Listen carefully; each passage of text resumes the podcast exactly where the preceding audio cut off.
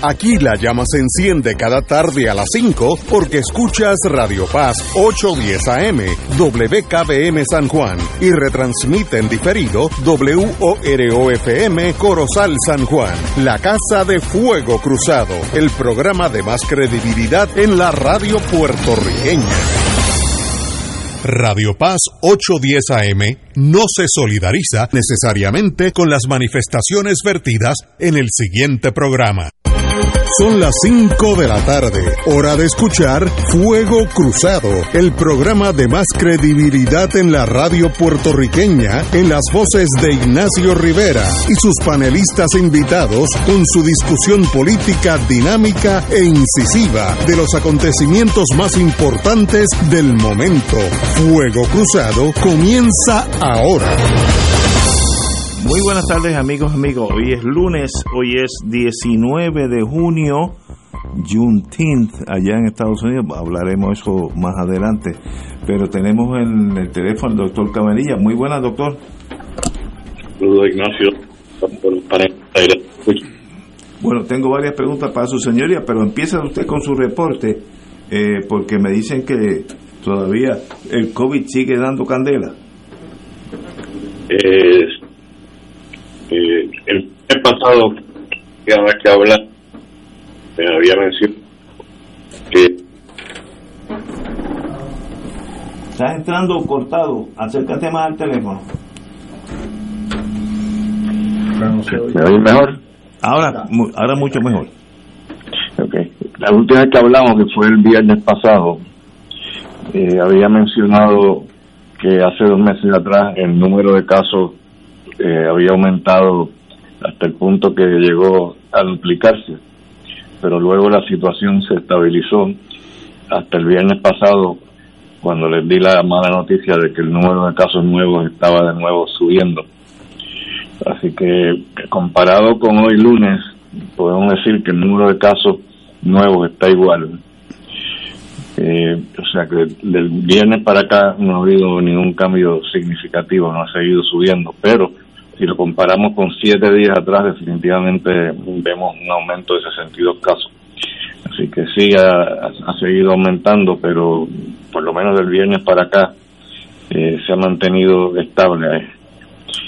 También les había reportado el viernes que la tasa de positividad había subido a 29%. Y entonces, si lo comparamos con hoy, eh, la tasa de positividad está en 27.98 Así que parece que está estabilizándose ahora mismo. Sin embargo, de nuevo, si comparamos con siete días atrás, estamos a un nivel más alto, porque hace siete días atrás estábamos en 27.98, perdón, estábamos en 25.77%, eh, y hoy está en 27.98, así que no hay duda que igual que el número de casos nuevos, la tasa de positividad también subió. En este momento no podemos estar seguros eh, hacia dónde estamos encaminados, porque no sabemos qué va a pasar en los próximos días, si va, después de que se estabilice, si va a empezar a bajar o se va a quedar igual o va a subir. Yo diría que en la próxima semana más o menos nos debiéramos enterar de qué es lo que va a pasar, así que vamos a ver qué sucede esta próxima semana. En cuanto a la ocupación de camas por COVID y el número de casos en unidad intensivo, igual que el, el viernes pasado, que no pude decir gran cosa porque no se había actualizado los datos, pues tenemos el mismo problema ahora mismo, así que no puedo decir nada en cuanto a eso. Pero sí podemos hablar de la mortalidad, que en los últimos siete días eh, ha sido de un promedio de 3.85 casos diarios eh, lo cual es mejor que la última vez, que era 4.85 el, viernes pasado. Eh, había aumentado eh, bastante, pero ahora parece que está estabilizándose o, disminuyendo, así que eso pues realmente lo que refleja es lo que pasó hace semanas atrás, porque los pacientes no mueren inmediatamente, así que no tiene que ver nada con el, número de casos en este momento. Eh, pero hay una noticia importante en cuanto a la nueva vacuna, que ya yo les había hablado que va a salir una vacuna nueva para otoño de este año y un poquito más de información específica. la vacuna nueva está dirigida específicamente a una cepa nueva de una variante de Omicron. Esta nueva cepa se le llama XBB.1.5 y esta cepa nueva es la que está causando la mayor parte de las infecciones actuales. Eh, por lo menos 72% de las infecciones actuales en Puerto Rico son debido a esta cepa, que es una cepa bastante contagiosa, pero no parece ser más, eh, peligrosa en el sentido de que, de que no hay más gente eh, que estén muriendo a causa de, esta cepa comparada con las anteriores. El cuadro clínico más común con esta cepa es congestión nasal que se, asemeja como si fuera un catarro, o que cualquier persona que piense que tiene catarro obviamente se tiene que hacer la prueba de COVID. Eh, no es, como les dije, una cepa más grave que las otras cepas de Omicron, pero siempre hay que tener cuidado. Las personas sobre 65 años eh, son más propensas a complicarse y no solamente eso. Mucha gente dice, bueno, pero no me está dando tan malo y no creo que me voy a morir, así que no me voy a tratar. Hay, que tener cuidado porque no es solamente el, problema de la mortalidad, sino que hay, hay que mantener en mente eh, otras complicaciones, especialmente el, COVID largo, ¿no? Que después que el paciente ya ha salido del, del problema, entonces eh, empiezan manifestaciones a largo plazo que pueden ser manifestaciones pulmonares como una tos crónica, eh, como falta de aire, como debilidad. así que no, no, no nos podemos fijar solamente en la mortalidad, sino que tenemos que mantener esa mente porque hay muchas personas que no se quieren tratar cuando les da, les da la infección, pero yo trato de explicarles eso, de que no es solamente el hecho de que vaya a sobrevivir, pues si tiene como un catarro, pues la gente dice, pues no voy a morir de eso, pero se podría eh, complicar con problemas pulmonares y podrían eh, ser este un problema a largo plazo después. Así que eso es lo que les tengo que decir. Compañero Martín. Sí, buenas tardes, Fernando. Mira, eh, eh, dos, dos preguntas. La primera, eh, las personas que como yo, naturalmente mayor de 65, eh, por, por ya, yo, yo, ni me acuerdo cuando yo tenía 65, eh, pero las personas como yo que ya nos hemos puesto nuestra segunda bivalente, debemos ponernos esa que tú anuncias y cuándo estará disponible? Definitivamente, eh, porque esta es una vacuna que es más específica eh, para esta cepa, pero no va a estar lista todavía, mm, va a ser en otoño, todavía no han dicho exactamente en qué mes. Okay pero todavía quedan unos meses antes de que salga el mercado. Muy bien. Y la segunda pregunta que no tiene nada que ver con esto. Eh, tú sabes que recientemente metieron en la cárcel a cumplir una condena de 12 años a la empresaria esta americana famosa que, se, eh, que logró hacerse multibillonaria con aquella compañía que se llamaba Ceranos que supuestamente había descubierto una técnica para que con una gotita de sangre se podían detectar no sé cuántos tipos de cánceres de, y, fue un éxito y, y eventualmente descubrieron que era un fraude y acabó en la cárcel la señora. Pero sin embargo, en las últimas semanas o meses he vuelto a ver artículos en, en revistas más o menos serias que habla otra vez de esa búsqueda de la prueba esa de sangre sencilla, de la cual se va a poder derivar muchísima información eh, sobre, sobre distintos tipos de cánceres. ¿Eso es algo que está en el mundo de la fantasía o es algo que está por ahí eh, eh, en el futuro cercano? No, eso es muy real. han habido varios estudios, uno relativamente reciente eh, donde se demuestra que sí, eh, la técnica, hay diferentes técnicas, ¿no? Pero, eh, pero hay una que es capaz de, detectar el cáncer en una etapa temprana. hay otra que lo detecta en una etapa en que no tiene ninguna manifestación en absoluto. Es como, es, como cuando, por ejemplo, en vez de hacer una colonoscopia eh, para detectar el, cáncer temprano, eh, probablemente en un futuro bastante cercano eh, se va a hacer eso sin tener que hacer colonoscopia y también se van a poder detectar otros tipos de, tumores. Así que sí, eso no, no hay duda de que, de que es una realidad. Ah, bueno. pues muy bien, eso es una gran noticia.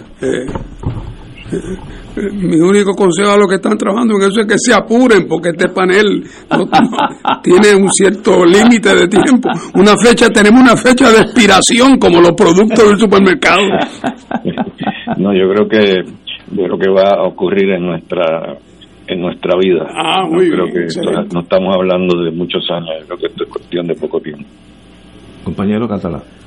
Buenas tardes, Cabanillas. Yo, ya que Fernando te preguntó eh, sobre aquellos que exceden los 65 años, yo te iba a preguntar a nombre de Ignacio y a nombre mío, eh, ¿qué debemos hacer los que todavía tenemos, pues, qué sé yo, una edad tan, tan, tan baja. Eh, ¿Cuánto es, Ignacio? ¿Treinta y pico? ¿Cuarenta y pico? Yo no me acuerdo cómo pasé. me, me, alineo con Martín. Pero, no me acuerdo cómo pasé por 65. Pero fíjate, eh, voy a hacer un esfuerzo de, voluntad, cabanilla, y voy a resistir esa tentación. No voy a hacer la pregunta. Porque en realidad ya tú explicaste bien lo del COVID. Pero sí te voy a hacer un comentario que espero suscite algún comentario tuyo. Hace como 10 o 12 años en Puerto Rico, eh, quizás hasta más, no sé si fue la Asociación de Industriales, yo creo que realmente fue un grupo de empresarios, pero un grupo de empresarios privados. Eh, planteó la posibilidad de que Puerto Rico se concentrara eminentemente en la producción de medicinas genéricas. La tasa en el mundo, el grueso de las medicinas que se consumen son genéricas, está como en un 60 o un 70%, pero la tasa de rentabilidad es más baja los empresarios arguían que la tasa de rentabilidad era más baja, pero el volumen podía ser mucho más alto. Estaban pensando en exportación, claro está, no únicamente en el mercado local, que es un mercado pequeño. Eh, y esa idea se discutió y yo recuerdo que tuvo algún eco en el gobierno, pero como tantas cosas que pasan en Puerto Rico, pues esa idea se abandonó y yo no he vuelto a oír de esa idea nunca más, excepto ahora en tu columna que me sugiere esa idea. Eh, y quería un comentario tuyo. Eh, la, columna es sobre la escasez de medicamentos, ¿no? Entonces me sugiere esa idea de, del retorno al planteamiento de no estar pensando únicamente en la Big Pharma convencional que, que van de patente en patente, sino en, estas, en estos genéricos.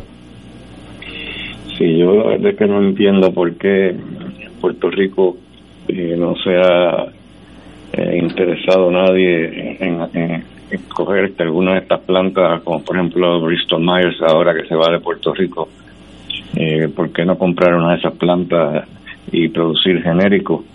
Eh, dependemos básicamente de, India, China y Estados Unidos para los genéricos y cada vez hay menos interés en producir estos genéricos porque no les deja mucho dinero a las compañías.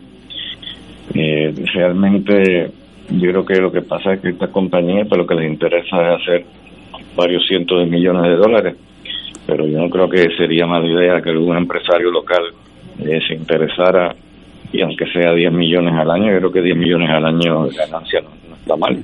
Y, yo, creo que sí, que debiera, debiera haber más interés en eso. Oye, y otra instancia que también se exploraba en aquella ocasión, tanto eh, lo que tú planteas, el empresario local, pero en, otras quizás operaciones más complejas y más grandes, pero con genéricos también, se planteaba el poder hacer alianzas entre el capital local de Puerto Rico y el capital este transnacional y esa era otra posibilidad. A veces subcontratos por la facilidad de mercadeo sobre todo que tienen esas empresas este, farmacéuticas multinacionales. Así que había muchas posibilidades y se debían explorar todas y Desafortunadamente esa idea cayó en el más absoluto abandono. Yo estoy totalmente de acuerdo contigo. Yo de economía eh, sé lo que sé de violín también. No, no, conozco realmente eh, gran cosa acerca de, economía, pero tú que eres economista, me imagino que, que le has dado bastante cabeza a eso y imagino que estarás de acuerdo conmigo también con lo que, has dicho. Yo creo que tiene que haber este, alguna, alguna empresa o varias empresas que se interesen en esto.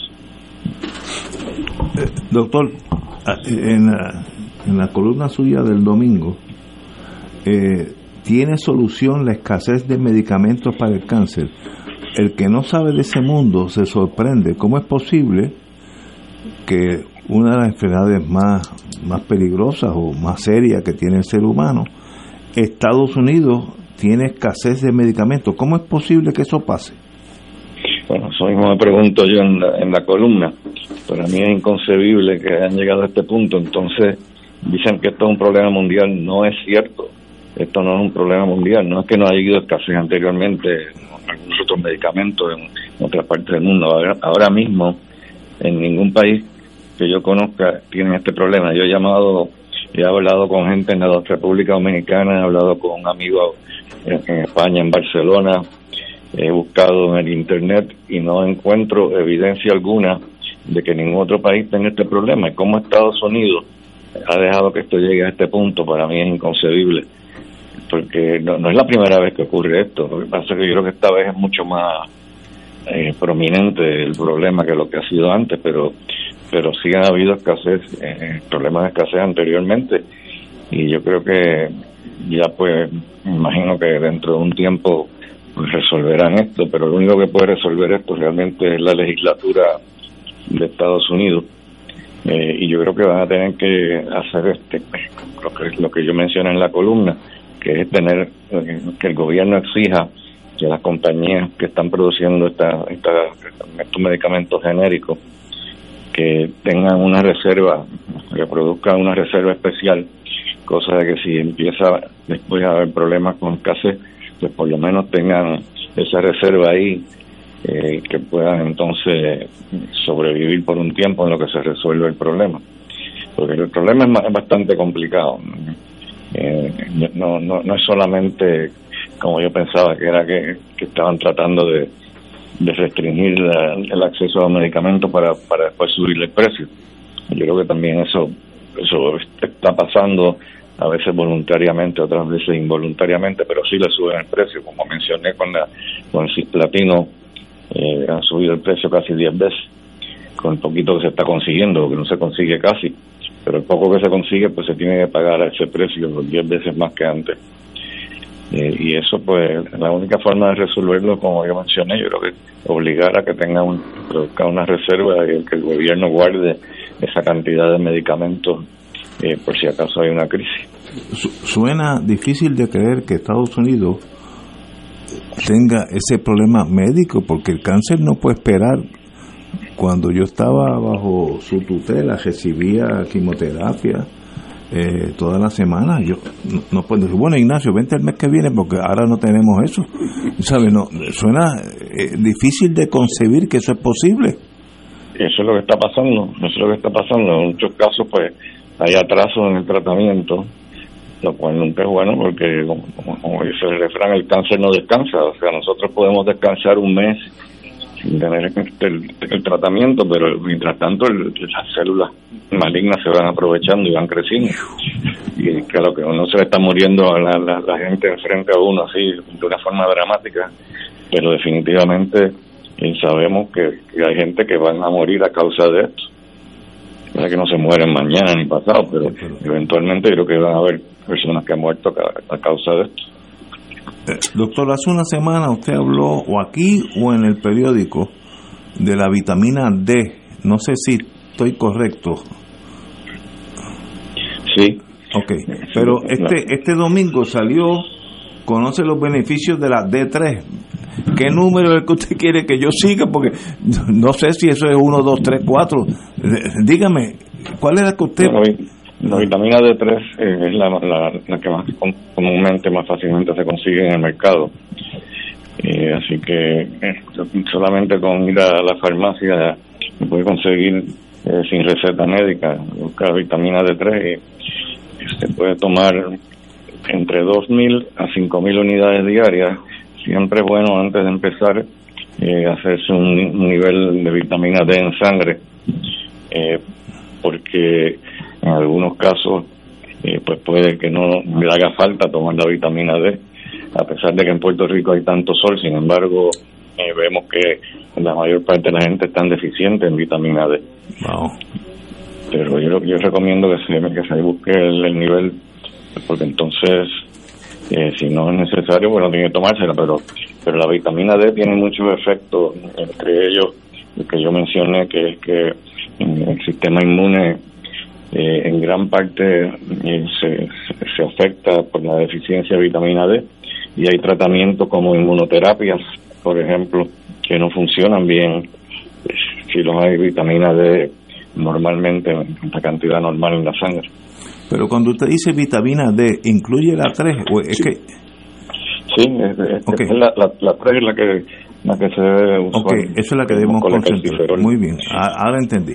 Pues, como siempre, doctor, qué bueno hablar con usted, me clarifica varias dudas y varias de los compañeros que nos mandan mensajes, así que nos hablamos el, el viernes, eh, si Dios quiere. Señores, vamos a una pausa, amigos. Fuego Cruzado está contigo en todo Puerto Rico. ¿Qué es una declaratoria de herederos? Vamos a explicarlo en cuatro fases. Es una resolución del tribunal donde cuando no hay testamento, se certifican quiénes son los herederos. Después se radica la planilla de Hacienda. En la fase 3, el abogado redacta un documento al registro de la propiedad. En la fase 4 es la venta de los bienes de la herencia. En The Financial Attorneys, usted paga por cada fase. De esa forma asegura que el proceso vaya adelantándose manteniéndose informado. The Financial Attorneys, 787-287-3928. Hermanos y hermanas, les saluda el Padre Milton y quiero agradecer a todos los que se hicieron parte de nuestro Radio Maratón a hablar con el corazón, la verdad y en el amor. Gracias por sus aportaciones y sus donativos. Los que lo hicieron por su tarjeta de crédito, muchas gracias. Pero los que pidieron recibir la boleta, recuerden que cuando reciban esa boleta deben enviarla de vuelta con su cheque o su giro postal para que esa promesa se haga realidad. Que el Señor siga multiplicándoles abundantemente esos dones, esos regalos que nos han dado y que continuemos promoviendo la misión de Radio Paz donde quiera que nos encontremos. Y si todavía no lo pudiste hacer en el momento Radio Maratón, entra a TH Móvil, búscanos como Radio Paz 810 en la sección de pago a negocios y escribe Radio Maratón en el comentario y con ello apoyarás la misión de Radio Paz en la Iglesia Católica en Puerto Rico. Fuego Cruzado, el programa de más credibilidad en la radio puertorriqueña, es ahora la tribuna abierta de análisis noticioso, con diversas perspectivas que exploran el trasfondo de lo que acontece a diario y cómo nos afecta. Escucha Ignacio Rivera y sus panelistas invitados de lunes a viernes en Fuego Cruzado en transmisión diferida a las 10 de la noche por Oro 92.5 FM. Miércoles de Infoempresas a las 4 de la tarde, con entrevistas e información con nuestros emprendedores y empresarios no te lo puedes perder. Miércoles a las 4 de la tarde. Por aquí, por Radio Paz 810 AM y Radio Paz 810.com. Los espero. A mí me gusta mi pueblo. A mí me gusta mi gente. A mí me gusta mi pueblo. A mí me gusta mi gente. Y ahora continúa Fuego Cruzado.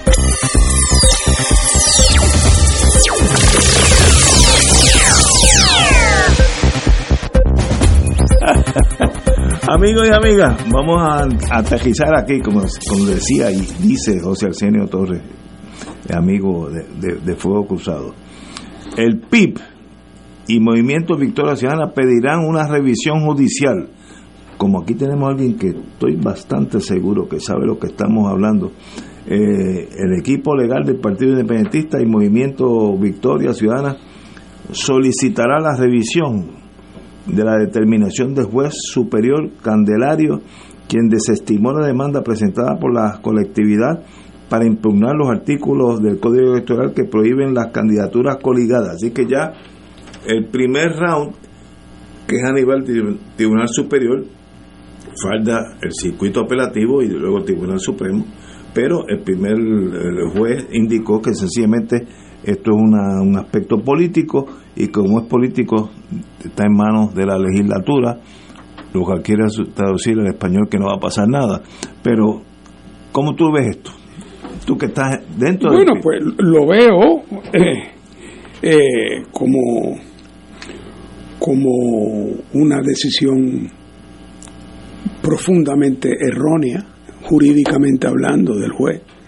Eh, no, yo no, yo no sé quién es ni qué motivo pueda tener, o si la decisión es mala por, pues, pues porque no vamos a ponerlo caritativamente, no tuvo tiempo para hacer el estudio, eh, o porque tenía prisa, o, por, no sé por qué, porque francamente en la, en la demanda que radica el PIB y Victoria Ciudadana y Juan Dalmao y Manuel Natal, lo que se alega eh, es que la prohibición de las candidaturas coligadas constituye una violación eh, a ciertos derechos constitucionales como lo es el derecho de asociación.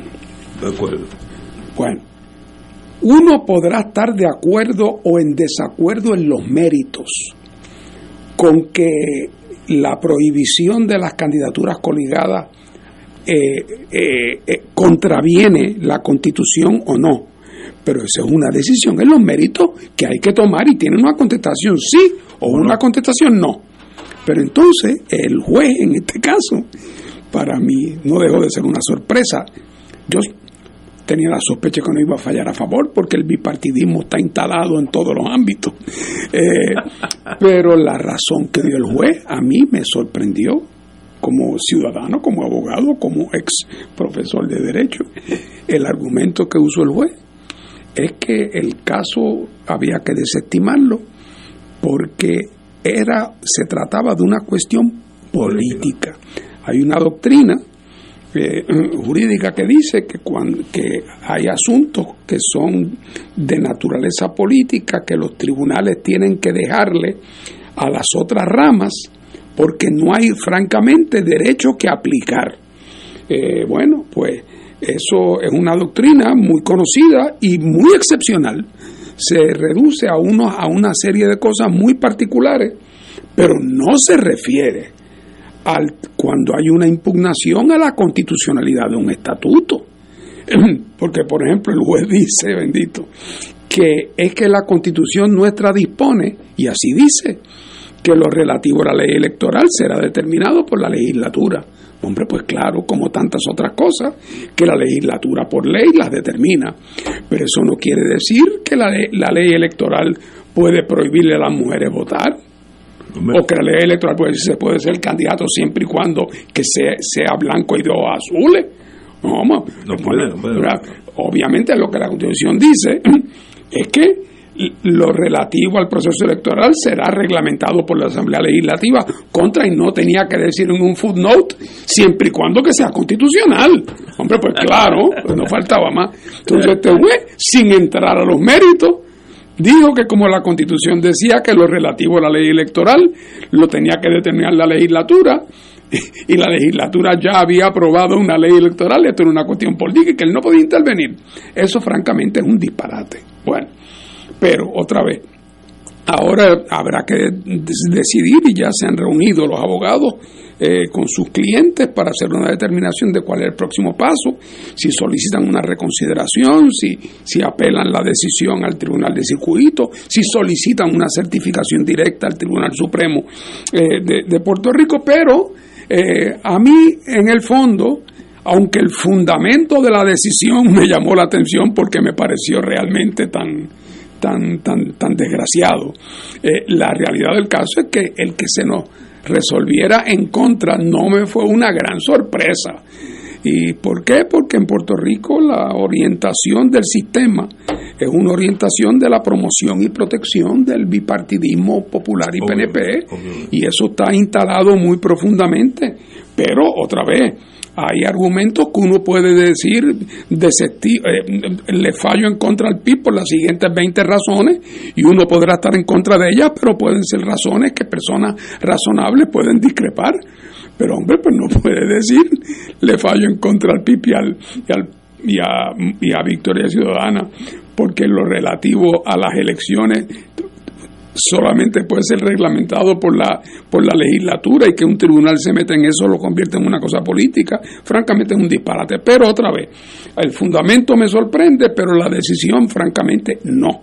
Eh, así es que esta es una carretera que hay que recorrer porque es importante que el país sepa cómo sus instituciones responden cuando hay un cuestionamiento de fondo como es este. Y se trata además, para el que no lo supiera, de un país donde las candidaturas coligadas estuvieron permitidas desde 1920 hasta el año 2011 e, y que era el sistema que existía cuando la constitución fue adoptada, casi nada. Pero vamos, de todas maneras, esa, esa, e, e, eso continúa y, pronto habrá un anuncio público del próximo paso a, a seguir. Compañero Catalán. Yo como no soy abogado, lo voy a decir en palabras en otros términos. Oye, yo sé que tú no eres abogado, pero no te la eches tampoco. lo que el juez dijo, lo que el juez dijo, según dice Fernando y según dice la prensa, es que, pues, no me voy a meter en eso porque eso es un asunto político. Ahora, lo que pensó fue, eso es un asunto político y yo políticamente favorezco al bipartidismo, le voy a fallar en contra a estos dos que quieren las candidaturas coaligadas, a Natalia y a, y a Dalmau. Eso fue lo que pensó el juez. Y parece que eso es lo que van a pensar quizás otras instancias, no lo sé, eh, pero están pensando políticamente. Eso de que están eh, vacunados de la política, de la Cámara Judicial, a mí no me vengan con ese cuento. Es un cuento muy viejo.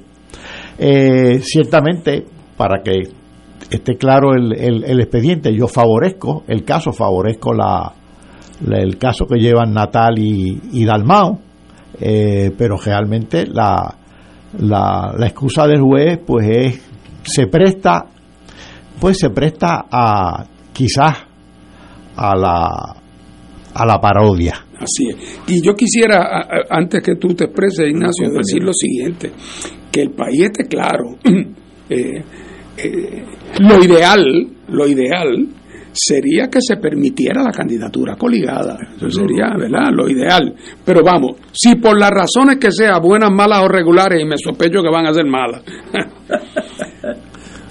no lo permiten, eso no, pues le buscaremos la vuelta. Eh, habrá maneras en que logremos, por eso desde el principio, cuando comenzamos nuestras conversaciones y hacer y expresar posiciones públicas. Hablamos de, la, de que nuestra propuesta era una de acciones concertadas. Y lo dijimos de esa manera precisamente porque sabíamos que era necesario tener una cierta flexibilidad conceptual. Lo que queremos es ver, buscar maneras de actuar para obtener un objetivo deseado por ambos y actuar en concierto y como un acuerdo. La manera ideal de hacer eso sería por vía de la coligación. Pero si la coligación en su día nos cierran las puertas a la coligación, buscaremos la manera de que esa conjunción de voluntades se haga sentir eh, en el proceso electoral. De verdad que mientras más uno vive, más recuerda a los profesores de derecho que le enseñaron tantas cosas que uno vino a comprender 20, 30 años después. Y Alejo de Cervera, español, que enseñaba Derecho Civil en Puerto Rico, siempre decía que a veces las cosas son tan sencillas que solamente los abogados se equivocan. Y eso es absolutamente cierto. Señora, señores y señoras, si partimos, no estoy hablando ahora como estadista, estoy hablando como abogado, si partimos de la premisa que esto es una democracia, ¿cuál es el problema con permitir que Ignacio vote como él desee? Que si yo quiero correr para gobernador de, movimiento estadista, este, el otro, ¿cómo se llama? Dignidad, etcétera. ¿Cuál es el problema que con eso, sea, pasa algo si yo aparezco en las dos columnas? Estoy hablando del lado de la derecha, para ahorita hablar de la izquierda, la misma cosa. ¿Cuál es el problema con la democracia, con el concepto de ser un país libre, si yo tengo que encajarme en una de cinco tribus que van a estar inscritas y con esas cinco tribus yo tengo que escoger una de esas cinco? Pero si quiero escoger entre dos para que los dos tengan la misma persona para de residentes, ¿hay algún problema con eso? si es un país democrático, lo que estamos aquí jugando obviamente es a la política chiquita, que yo conozco a los muchachos de, ambos partidos mayoritarios, y, en eso critico el mío en cierto sentido, donde dicen, no, no, vamos a hacer lo más difícil posible para que estos partidos pequeños no se unan y, y puedan ganarlo. Yo entiendo la cuestión política, pero que por encima de la política está lo que es democracia. ¿Qué país tenemos? ¿Tenemos un país más o tenemos un país envidiable? Usted coja entre esas dos. Y como dijo Alejo de Cervera, solamente los abogados se equivocan cuando las cosas son tan sencillas. Dejen que el ser humano vote como él desee. ¿Cuál es el problema con eso? Además, Ignacio, yo creo que al, al buen entendedor con pocas palabras basta en Puerto Rico los, los ingenuos. Los ingenuos son una especie en vía de extinción en Puerto Rico. Eh, y la gente entiende claramente cuando hay de momento esta consternación eh, en el liderato del Partido Popular, que por cierto el Partido Popular sometió un escrito donde se sumaba a la solicitud de desestimación del presidente de la Comisión Estatal de Elecciones. Ah, pues que, oye, el que tiene miedo, pues tiene miedo y se nota. Si no tuvieran miedo, dirían, hombre, claro, voten, pongan cuantos candidatos quieran para cuantas posiciones quieran. Y, y, ah, y eso además no es ventaja para nadie, porque también lo pueden hacer ellos. Nada impide que ellos con otras formaciones, si quieren, no, esto nadie está obligado a hacerlo, es solamente si quieren. Y es a las posiciones que acuerden, pero vamos. Pero lo que te quiero decir es que la gente no deja de darse cuenta de que aquí lo que pasa es que están muertos del miedo. Eh, si esto no representara para ellos un gran peligro, el perder el monopolio que han tenido del poder por los últimos 54 años, pues no estarían haciendo el papel tan triste que representa, por ejemplo, el contenido de esa opinión judicial eh, eh, que vimos en el día de hoy, que es tan tan tan tan triste, ¿verdad? pero la razón es sencilla y todo el mundo le entiende, le entiende, está muerto del miedo. Eh, esa es la única explicación lógica. y la gente lo sabe, se da cuenta. Y entendiendo la otra parte, como ambos están en 32 y 33%, están asustados porque dice, yo estoy agarrado aquí con las uñas. Así, que ya no es como cuando era Muñoz Marín que ganaba por 62, 63%. Ah, va a haber esos tiempos que... Oye, están en 33% y tengo la impresión de con la marea bajando, ¿sabes? bueno, pues por eso es el miedo a esta reacción. Me, me, preguntan quién fue el juez, un juez no no lo conozco. Yo tampoco no. Raúl Candelario. Lo que he oído de él es que es muy buen juez. Eso es lo que he oído de la gente que ha postulado ante él. Que era, que era, ya, no. Pero yo, yo no, yo no lo conozco ni sé quién es. he postulado ante él, así que no, no puedo tener. Eh, Vamos a una pausa, amigos, y regresamos con Fuego Cruzado. Fuego Cruzado está contigo en todo Puerto Rico. 2.6 millones de autos en Puerto Rico. Algunos de ellos con desperfectos. Autocontrol. Tu carro. Tu mundo. Tu mundo. Tu mundo. Ahora, de 12 del mediodía a 3 de la tarde. Por Radio Paz 810 AM y Radio Paz 810.com. ¿Qué es una declaratoria de herederos? Vamos a explicarlo en cuatro fases. Es una resolución del tribunal donde cuando no hay testamento, se certifican quiénes son los herederos. Después se radica la planilla de Hacienda. En la fase 3, el abogado redacta un documento al registro de la propiedad. En la fase 4 es la venta de los bienes de la herencia. En The Financial Attorneys, usted paga por cada fase. De esa forma asegura que el proceso vaya adelantándose manteniéndose informado. The Financial Attorneys, 787-287-3928. Fuego Cruzado, el programa de más credibilidad en la radio puertorriqueña, es ahora la tribuna abierta de análisis noticioso, con diversas perspectivas que exploran el trasfondo de lo que acontece a diario y cómo nos afecta. Escucha Ignacio Rivera y sus panelistas invitados de lunes a viernes en Fuego Cruzado en transmisión diferida a las 10 de la noche por Oro 92.5 FM.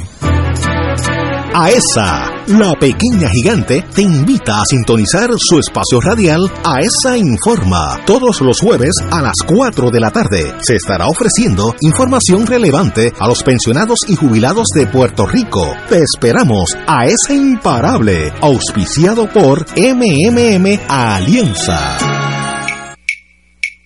De todo un poco, con Manolo Almeida, el más ameno en tus mañanas por Radio Paz 810 AM, de martes a viernes a las 9 de la mañana. Notas positivas, salud, ambiente, negocios y entretenimiento.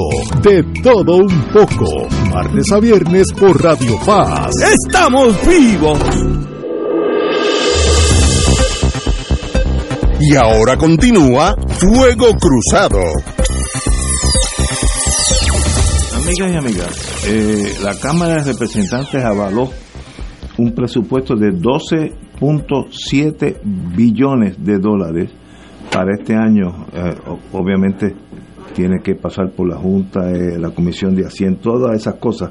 Pero yo me pregunto si Puerto Rico, esto es uno de los presupuestos más grandes que ha tenido Puerto Rico en los, en los últimos años. Sabemos que es por la burbuja de, de, todo lo que ha pasado en Puerto Rico, María, del otro, Fulango, el terremoto, pero el hecho es que tenemos un presupuesto, por lo menos entre nosotros, el, el, la Junta tendrá que pasar sobre ello, pero la Junta estaba más o menos ya alineado en ese mundo, con 12.7 billones de dólares para un año.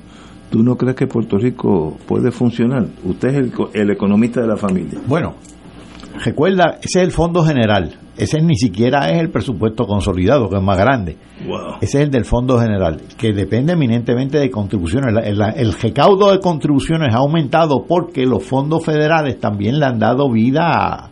a la gente, ¿no? Este, y a los, a, imagínate, aquí hay cerca de 40 mil pequeñas y medianas empresas, colmaditos, chinchojitos que venden, entran, entran. Entonces, todo eso genera auge. Pero hay una cosa en el presupuesto que llama la atención, Ignacio. El, los presupuestos revelan las prioridades. Y esto yo creo que había comentado algo anteriormente aquí en otros programas. Eh, y la prioridad de la Junta y del gobierno no es el espacio público. Para prueba, con un botón basta. que han hecho con energía eléctrica? Pues privatizarla. O más bien, no, yo no le llamaría privatización, buscarse un concesionario privado tanto para la generación como para la distribución. Ahora bien, ¿qué han hecho con la Universidad de Puerto, de Puerto Rico? Es decir, la universidad pública. Ahí bajaron. Han ido bajando el presupuesto por años, paulatinamente. ¿Qué hicieron con el Departamento de Recursos Naturales? Le bajaron el presupuesto. Oye, sobre todo, la propia secretaria del Departamento de Recursos necesitaba, eh, señaló que necesitaba más presupuesto para los vigilantes. Es decir, el Departamento de Recursos Naturales está a cargo de la reglamentación, de, de que se observe la regulación eh, de los recursos naturales en Puerto Rico, de la, la, protección de las costas, de las cuencas de los ríos. Ah, pues eso ahí disminuye en presupuesto. ¿Por qué? Porque la Junta y el, gobierno, el gobierno creen, como son neoliberales, en la desreglamentación, la desregulación. ¿Y sabes de quién bajaron el presupuesto también? Del comisionado de seguros. Es decir, el que tiene que auditar y regular a las aseguradoras de salud, entre otras. El propio comisionado de seguros, un funcionario, a mi juicio, con toda responsabilidad, señaló que esa reducción eh, iba en perjuicio de la labor de auditoría de estas aseguradoras. Auditoría que tiene que realizar por ley. Así que ha habido, eh, me imagino que el comisionado de, de, eh, de intermediarios financieros irá por el mismo camino, que también tiene una función reguladora. Fíjate que en el caso de energía eléctrica, no únicamente han privatizado la administración, sino que la desregulación de la energía eléctrica, o más bien la regulación de la energía eléctrica, es un verdadero desastre, porque ahí hay una competencia, yo no sé, de, una competencia de incompetencia entre el Departamento de Alianzas Público-Privadas, la Comisión de Energía eh, y la Autoridad de Energía Eléctrica. Supuestamente los tres regulando o velando por el cumplimiento del contrato de Genera por un lado y de Luma por el otro. Así que ese eh, presupuesto, aunque ha aumentado cuantitativamente, cualitativamente no creo que haya avanzado mucho. ¿Cuántos países del tercer mundo, y yo me considero uno de- del tercer mundo, tienen un presupuesto de 12.7 billones de dólares?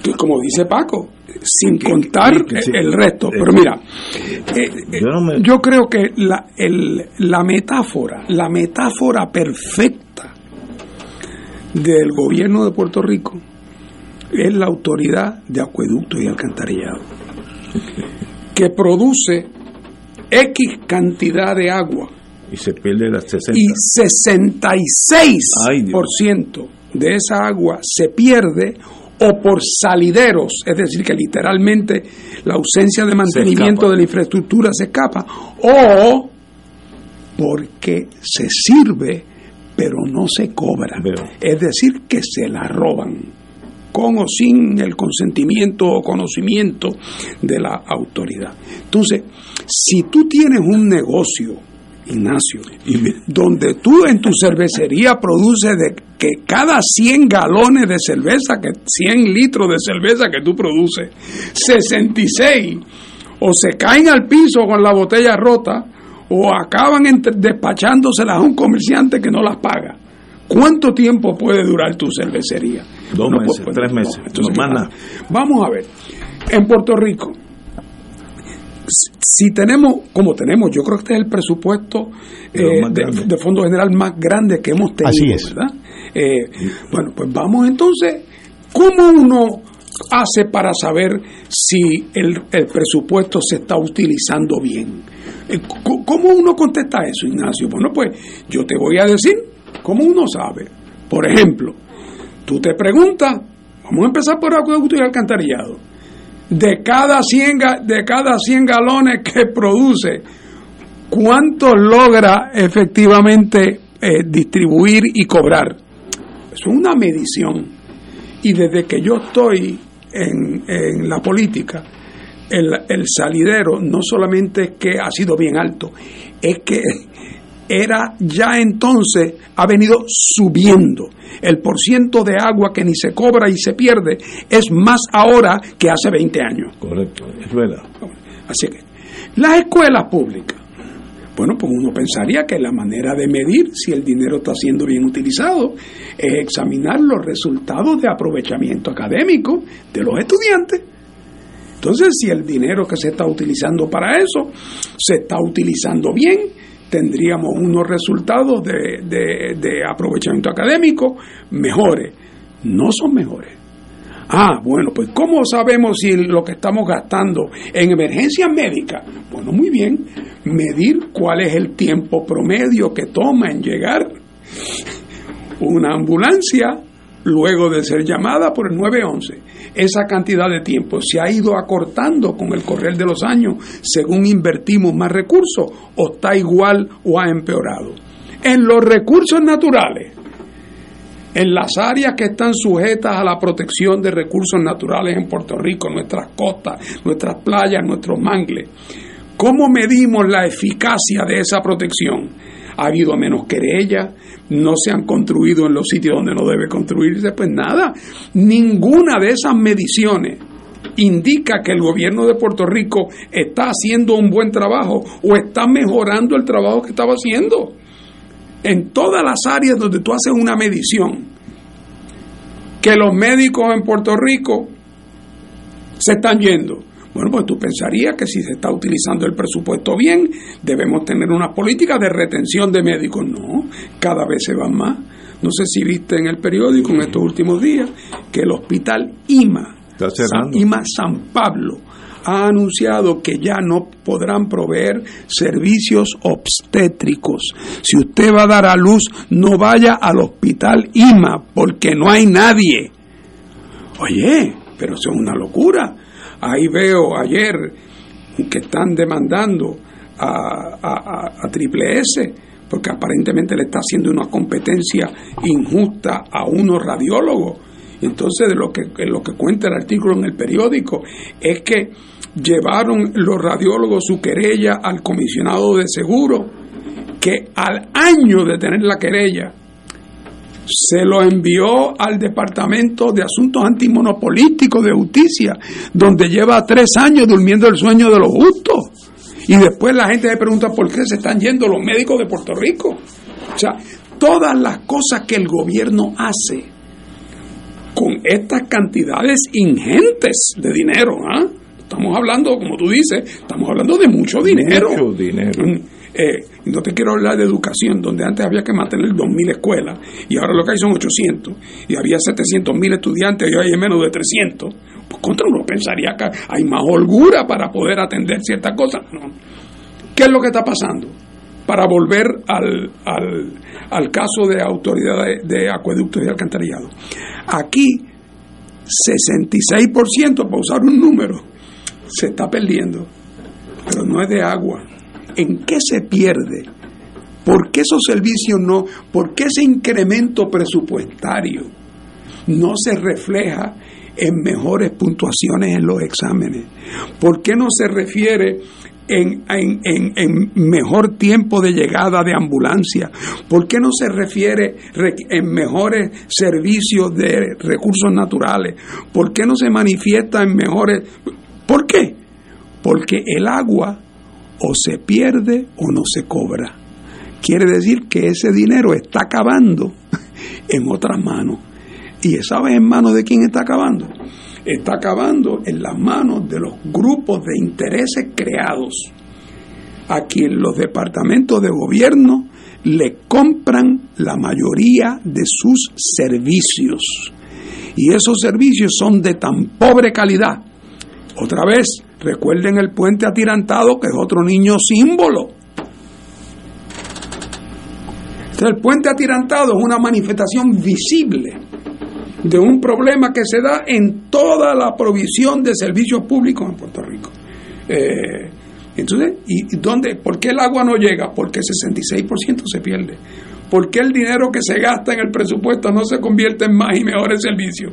Porque el dinero se va por otros salideros. No hay otra explicación, porque el dinero no se evapora como el agua. De verdad que uno llega un momento en una encrucijada histórica y ¿qué hace? ¿Qué, se, ¿Qué haremos para salir de esta picada, de este marasmo que llevamos ya 20, 30, 40 años en, en este desastre? Oye, la verdad es... No, no, no, no veo solo, no veo que ningún político tenga una idea para salir de esto, sino business as usual, seguimos por ahí abajo hasta que Dios quiera. Bueno, tenemos que sacar los mercaderes del templo, Ignacio. La, la, obviamente. Mira, la verdad es que la solución es sencilla. Como estaba diciendo Fernando, aquí lo que hay en ese presupuesto, lo que revela ese presupuesto, es un, sin, un sinnúmero de correlaciones absurdas. Ejemplo, ¿cómo es posible que el Departamento de Educación tenga el 30% de los estudiantes que tenía antes, tenga la mitad o más o menos de las escuelas que tenía antes, tenga un presupuesto muy superior y que los resultados sean malos, inferiores. Oye, ¿para dónde no, se está yendo el dinero? Pues para los contratistas. ¿Dónde está la solución? Vamos a aportarle el, el, el, el juego a los contratistas, esos privados en el Departamento de Educación. De no se va a seguir votando el dinero. Sea poco o sea mucho el presupuesto, se va a votar. Aquí hay que empezar a recuperar lo público hay que empezar a, a, a, Vuelvo y digo lo que he dicho en este programa en mil ocasiones. Cuando el gobierno de Puerto Rico llevó el caso de la ley de las 500 escuelas en la década del 30 al Tribunal Supremo de Puerto Rico y lo ganó contra los bufetes de las grandes corporaciones azucareras en Estados Unidos, lo llevó un abogado del Departamento de Justicia de Puerto Rico y lo ganó. Hoy día el gobierno de Puerto Rico tendría cuatro bufetes locales, seis bufetes en Nueva York, los primos de los primos, de los, de- estaría todo el mundo guisando y probablemente perderíamos el pleito. Eh, así que hay que recuperar lo público. Eh, y hasta que no hagamos eso, eh, entonces, ¿cuál es la dificultad de recuperar lo público? Bueno, que los dos partidos que han gobernado y que gobiernan en Puerto Rico hace tiempo que se convirtieron en la manifestación política de esos grupos de intereses creados. O sea, eh, el, el Partido Popular y el PNP son el carapacho que cubre a esa red de intereses privados, de intereses creados, que son los que se benefician de toda esa contratación según gobiernen unos o gobiernan otros, y otros gobiernan y otros se, benefician bajo dos banderas. Eh, y por lo tanto, esos partidos están incapacitados de poder ser instrumentos, porque esos partidos están controlados por los intereses que están que controlan los salideros. Es que esos son. Y por lo tanto, ¿ah? Eh, no, no, no quiero insistir mucho en los, en los, en los primos de Pierluisi porque no sé qué relación hay entre ellos, pero, pero es que es un niño, eh, es, un, eh, es un niño símbolo. Eh, entonces, pues, eh, hay que recuperar lo público. Y el gobierno de Puerto Rico, ¿por qué va Por la contraria. Mientras más se privatice, mejor. Y entonces, mientras más se privatiza, más grandes son los salideros, menos agua llega a la pluma de tu casa, peores son las notas de los estudiantes en los exámenes, más tiempo toma la ambulancia en llegar a tu casa. Oye, chico, ¿pero qué es esto? Esto es un camino descendiente que, como tú dices, nos da señales de mejorar. Y entonces, ah, no, pues es que se nos han acabado los chavos. No, no, no, es que hay más chavos que antes. Hay más chavos que antes. Así es que la verdad es que es una cosa triste, pero esto hay que arreglar, arreglarlo de raíz y hay el gobierno, el gobierno de Puerto Rico tiene que ser un gobierno que tenga en, los- en términos de las relaciones con los Estados Unidos una visión de la reestructuración completa de esa relación por la vía de la descolonización, para que el país adquiera los instrumentos que necesita para gobernarse. Y por el otro lado, una recuperación del ámbito público con personas y procedimientos comprometidos con el bien común, sacando a los mercaderes del templo. Hombre, otra vez, que no quiere decir que la empresa privada no tenga servicios que rendirle al gobierno en ciertas cosas. Pues es posible, como decía papi, que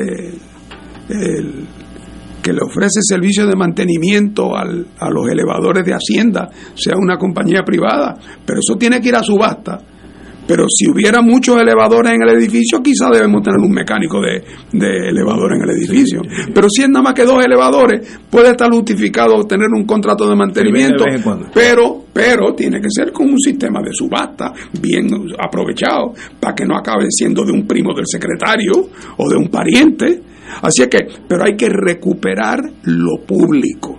Eh, otra vez, recuperar lo público y después usarlo para mal. O sea, eh, recuperar lo público no es, un- no es una bala de plata. Eh, también requiere entonces que haya un esfuerzo. Pero oye, lo que no podemos hacer es seguir por esta ruta porque ¿quién no lo ve? Es que es exacto a, a- la autoridad de acueducto. Cada año el salidero es mayor. Entonces, ¿cómo vamos a seguir haciendo lo mismo? Otra vez, es que los que están a cargo son los beneficiarios del salidero. Sí, sí. Eso es lo que el, el cambio los asusta porque pierden su... Ay, bendito. Y han inventado toda una ideología de por qué eso es una forma superior de actuar. Porque el gobierno es burocrático, porque el gobierno es lento. Eh, primero desacreditaron la gestión gubernamental.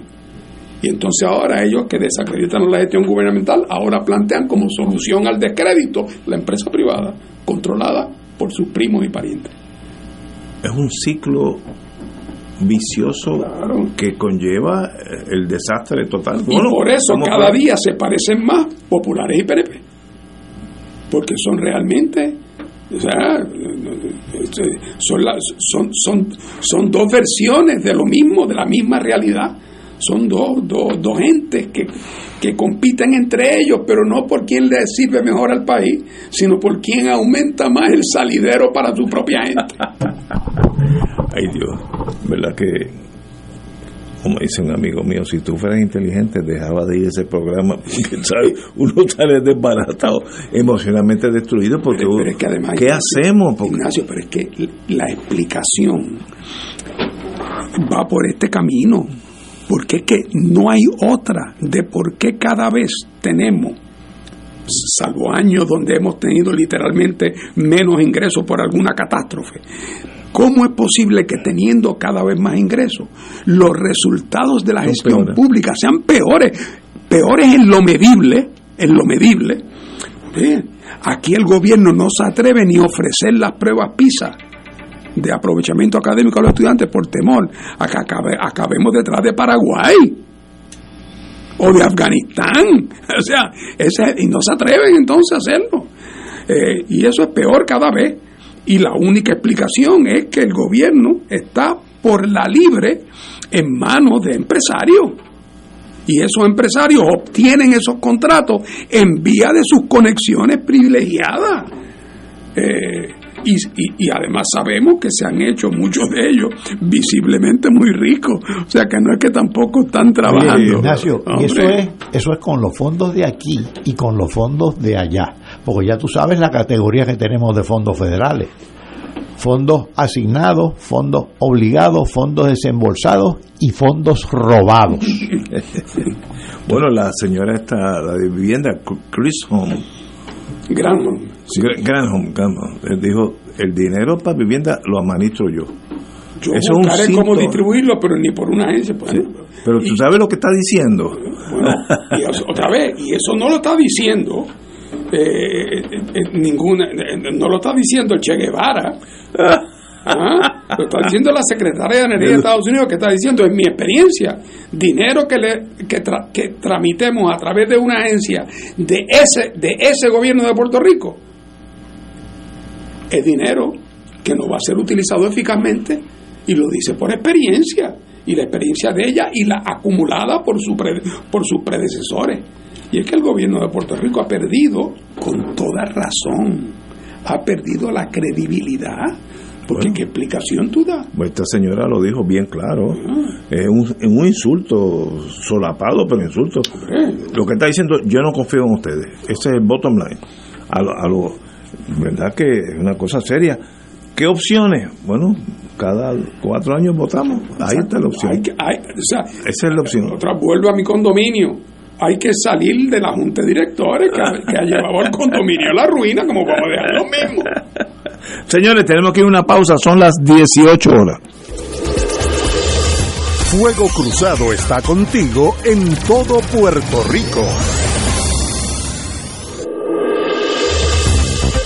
Aquí la llama se enciende cada tarde a las 5 porque escuchas Radio Paz 810 AM, WKBM San Juan y retransmite en diferido WOROFM Corozal San Juan, la Casa de Fuego Cruzado, el programa de más credibilidad en la radio puertorriqueña. Hermanos y hermanas, les saluda el Padre Milton y quiero agradecer a todos los que se hicieron parte de nuestro Radio Maratón a hablar con el corazón, la verdad y en el amor. Gracias por sus aportaciones y sus donativos. Los que lo hicieron por su tarjeta de crédito, muchas gracias. Pero los que pidieron recibir la boleta, recuerden que cuando reciban esa boleta deben enviarla de vuelta con su cheque o su giro postal para que esa promesa se haga realidad. Que el Señor siga multiplicándoles abundantemente esos dones, esos regalos que nos han dado y que continuemos promoviendo la misión de Radio Paz donde quiera que nos encontremos. Y si todavía no lo pudiste hacer en el momento de Radio Maratón, entra a TH Móvil, búscanos como Radio Paz 810 en la sección de pago a negocios y escribe Radio Maratón en el comentario y con ello apoyarás la misión de Radio Paz en la Iglesia Católica en Puerto Rico.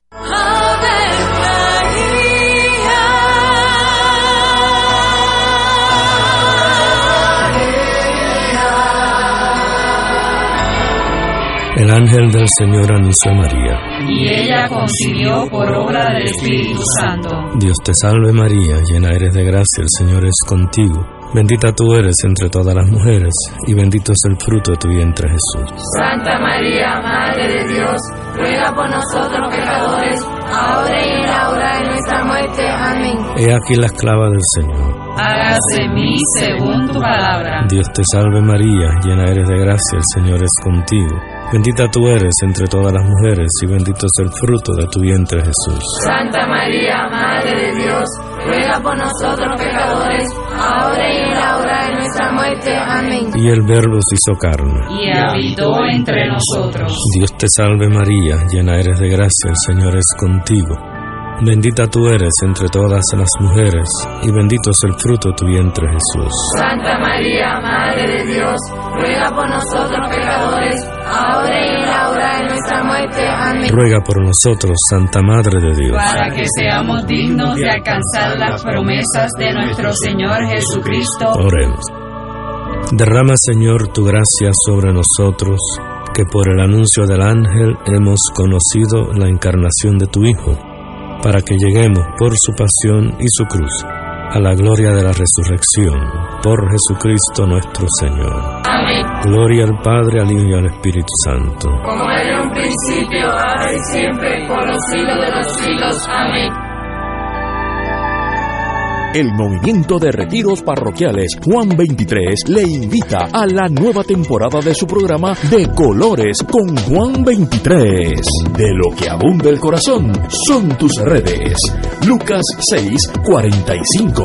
De, de Colores con Juan 23 todos los lunes desde las 7 y 30 de la noche por Radio Paz 810 AM, Radio Paz 810.com y por Facebook Live del movimiento Juan 23 de la Arquidiócesis de San Juan. Y ahora continúa Fuego Cruzado.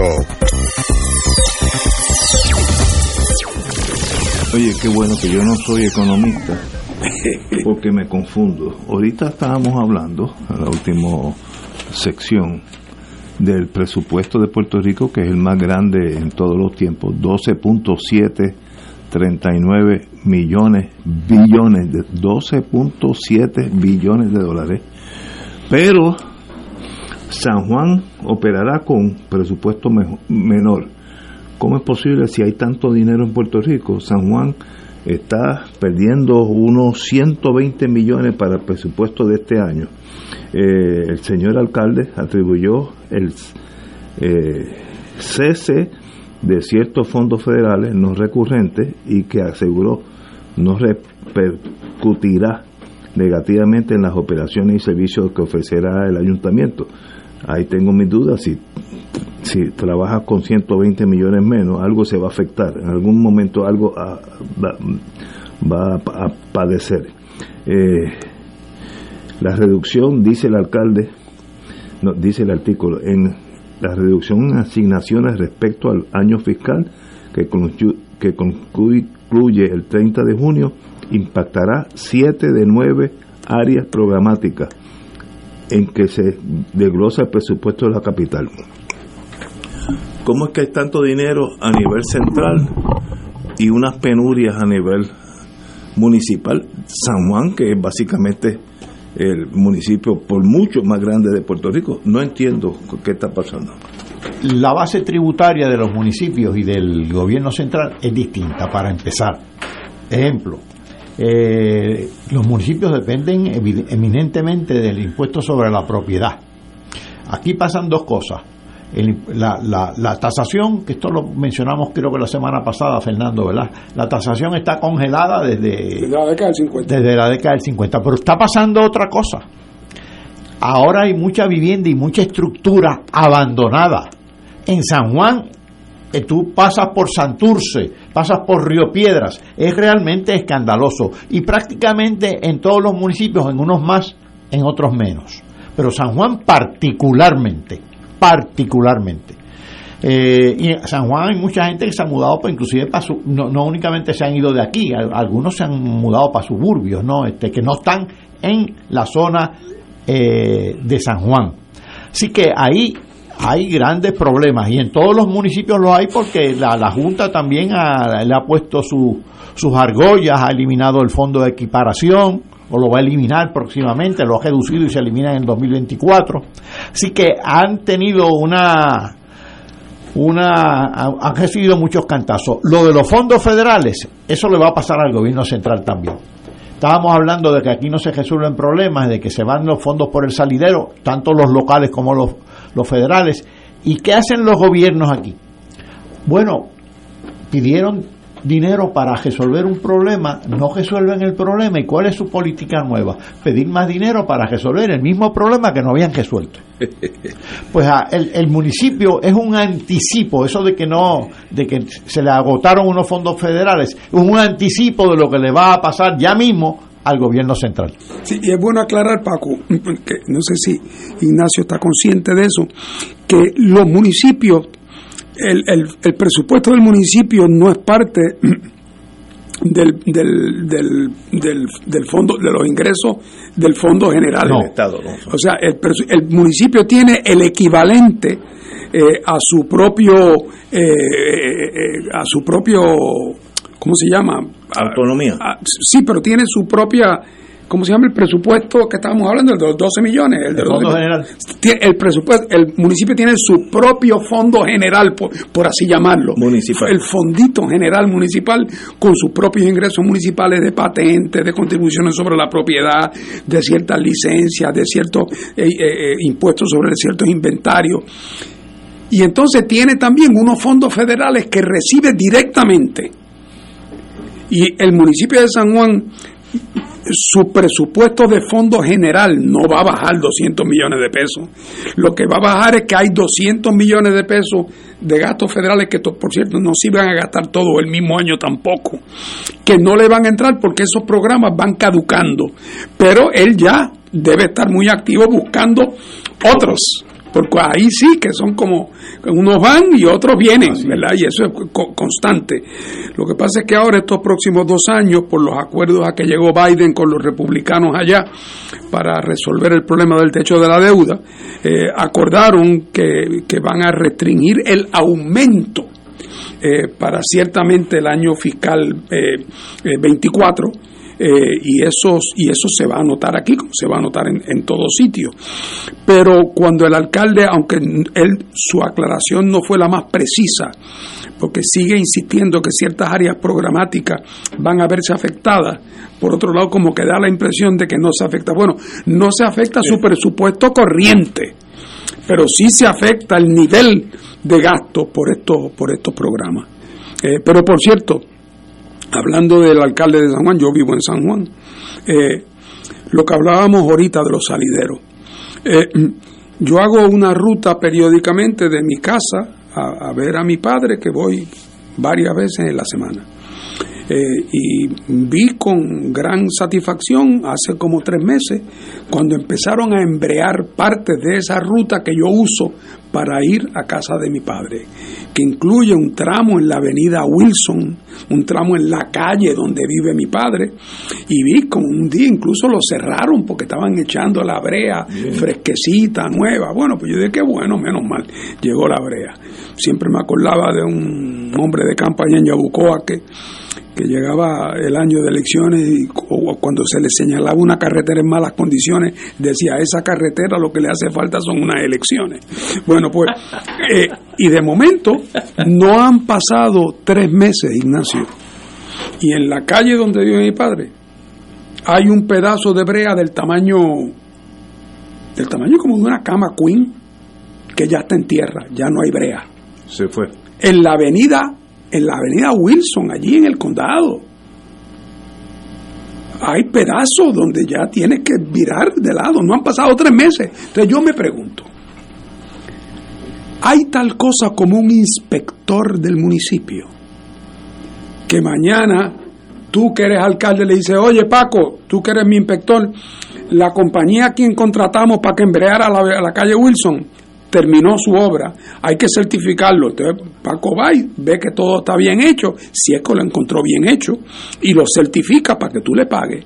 Pero entonces, y a los tres meses tú no le dices, oye Paco, pásate otra vez para ver cómo, cómo. Y Paco, ya a, los tres, a las tres semanas o tres meses llegaría escandalizado a decirte, alcalde, ya hay hoyo allí en esa carretera, en cuyo caso tú llamarías a la división legal inmediatamente para que le reclame al constructor.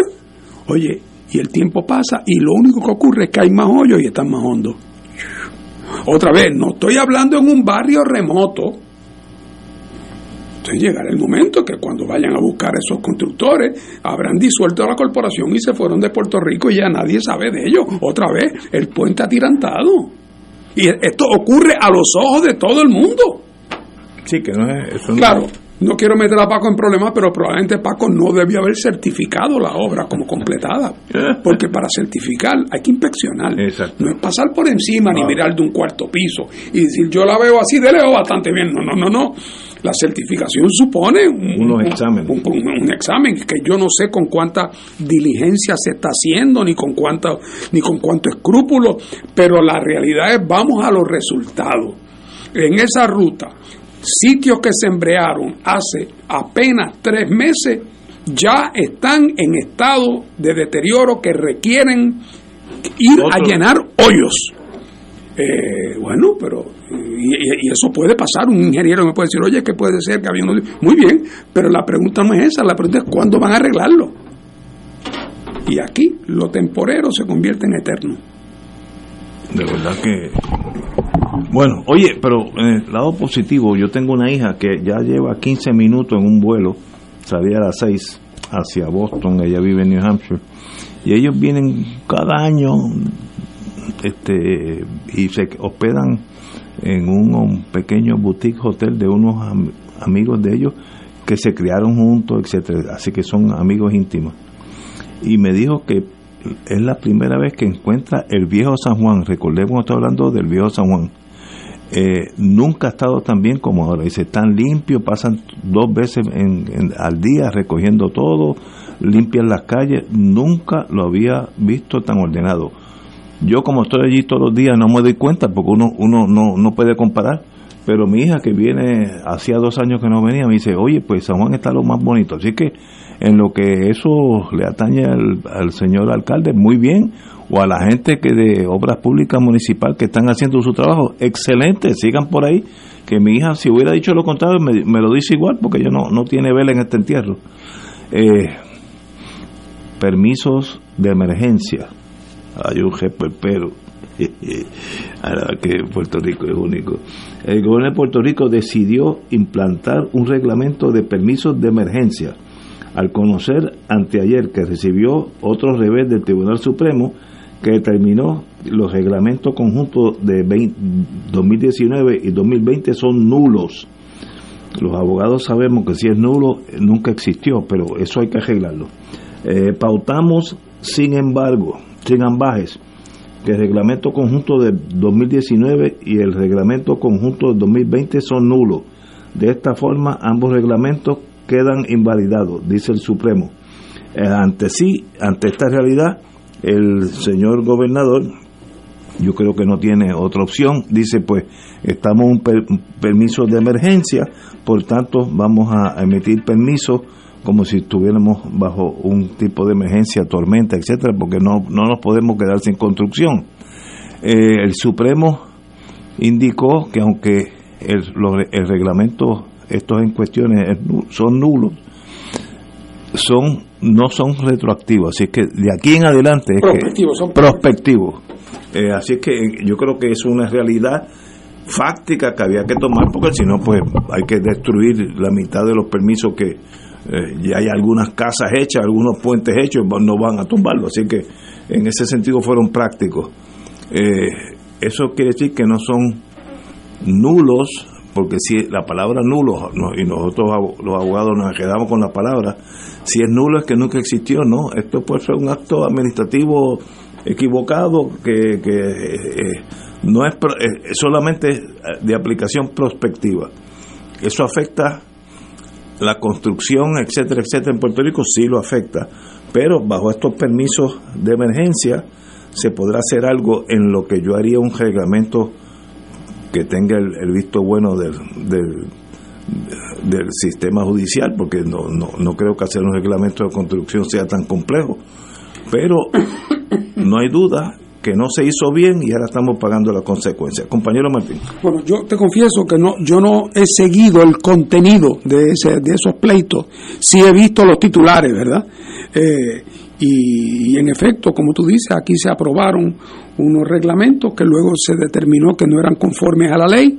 Eh, el tribunal utilizó ese lenguaje de, de nulidad, pero realmente, como tú señalas, lo que en efecto se ha determinado es que, es que no eran válidos y que por lo tanto para evitar que se cree una laguna determinaron que a partir de cierta fecha habrá que funcionar con los reglamentos que existían anteriormente a haber sido declarados ilegales estos eh, y que en el entretanto hay que ponerse las pilas a preparar un reglamento moderno, eficaz, que por cierto el que teníamos antes nada de bueno tenía, porque ciertamente nadie puede decir que San Juan es una ciudad que disfrutaba de una gran planificación o que Puerto Rico tenía unos reglamentos de construcción que garantizaban eh, un crecimiento balanceado o equilibrado, pero sea lo que fuera, lo peor, lo peor sería, ¿verdad?, la anarquía y, y, que, y que nadie tuviera certeza sobre si lo que está construyendo lo está construyendo conforme a la ley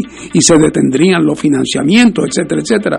Así que ese es un área más donde evidentemente el gobierno eh, ha actuado con negligencia y tiene la oportunidad de actuar bien, pero puedes estar seguro que contratarán a un bufete privado para que prepare los reglamentos. No tengan la más No, mínima, ya- ya- ya no, no tengan la más mínima duda.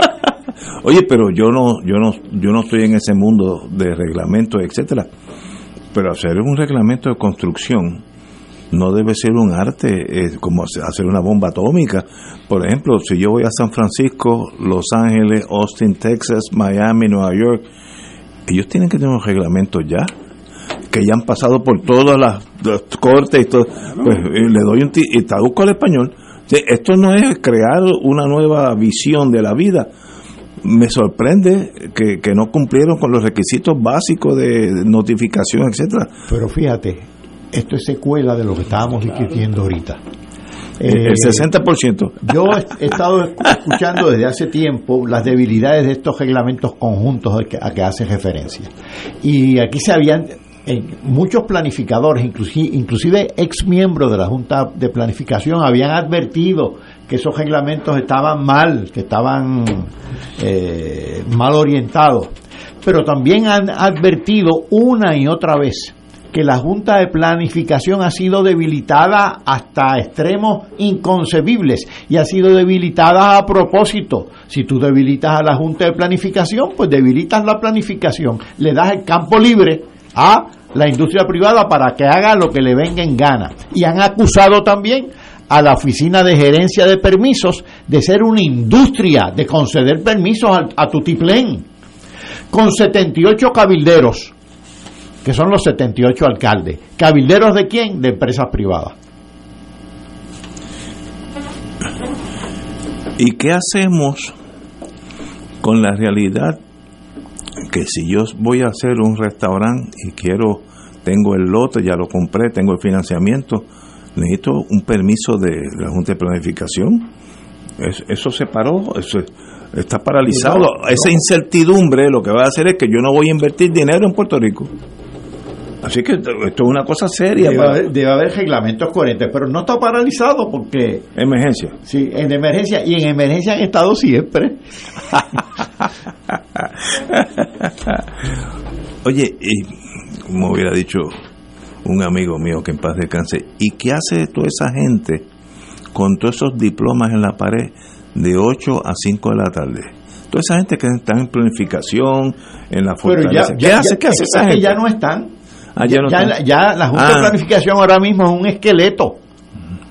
El, el- aquí el otro día estuvo el ex secretario de Hacienda y nos estaba diciendo, mire, la gente se ha ido del, del gobierno, han renunciado, o se han jubilado, o los han... Y estuvo también el otro día, Paco, el exsecretario del Trabajo.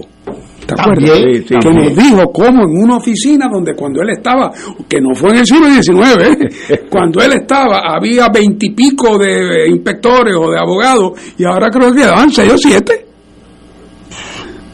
Eso, otra vez debe haber un primo, aquí, no de él, que, está, que le encargaron ahora. Eh, Eso No, se- no, no ten- porque el dinero se está gastando más que cuando había 27. Está pasando como lo como con el Departamento de Educación. Se sigue gastando dinero, aunque hay menos estudiantes y menos maestros.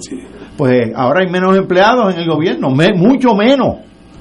Pero, pero el presupuesto ha aumentado. Pero aquí hay es que de verdad uno no sabe ni por dónde empezar. Vamos, yo, yo no sé mucho de educación. Fui educado, es lo único que yo puedo decir. ¿Cómo, cómo sucedió eso? No sé. Ahora, no hay duda que Puerto Rico tiene cuántas escuelas menos. Bueno, el número que yo, ahora hay 800 y pico, y llegó a haber cerca de 2000. Sí. Así cerca que, de ah, 2000. perdí, vamos, vamos a transigir en mil. Ok. Hay una fracción de los estudiantes que teníamos antes. Por baja natalidad, mis siete nietos se fueron, que estarían en, en la escuela aquí pública. Pues, eso- pues, esa gente están ahora en Texas y en Oklahoma y en New Hampshire. Ok, yo entiendo eso. Pero ¿qué hace educación con el mismo presupuesto? ¿En qué lo invierten? En contrato. ¿Pero contratos para qué? ¿Pero qué están contratando si no hay gente? Si no hay escuela. Oye, pero a ti te falta imaginación. No, no, no, sí, yo, yo, yo, yo fallo, yo fallo, yo fallo. O sea, ¿tú, tú- tú crees que lo único que las, que las escuelas gastan es en tiza?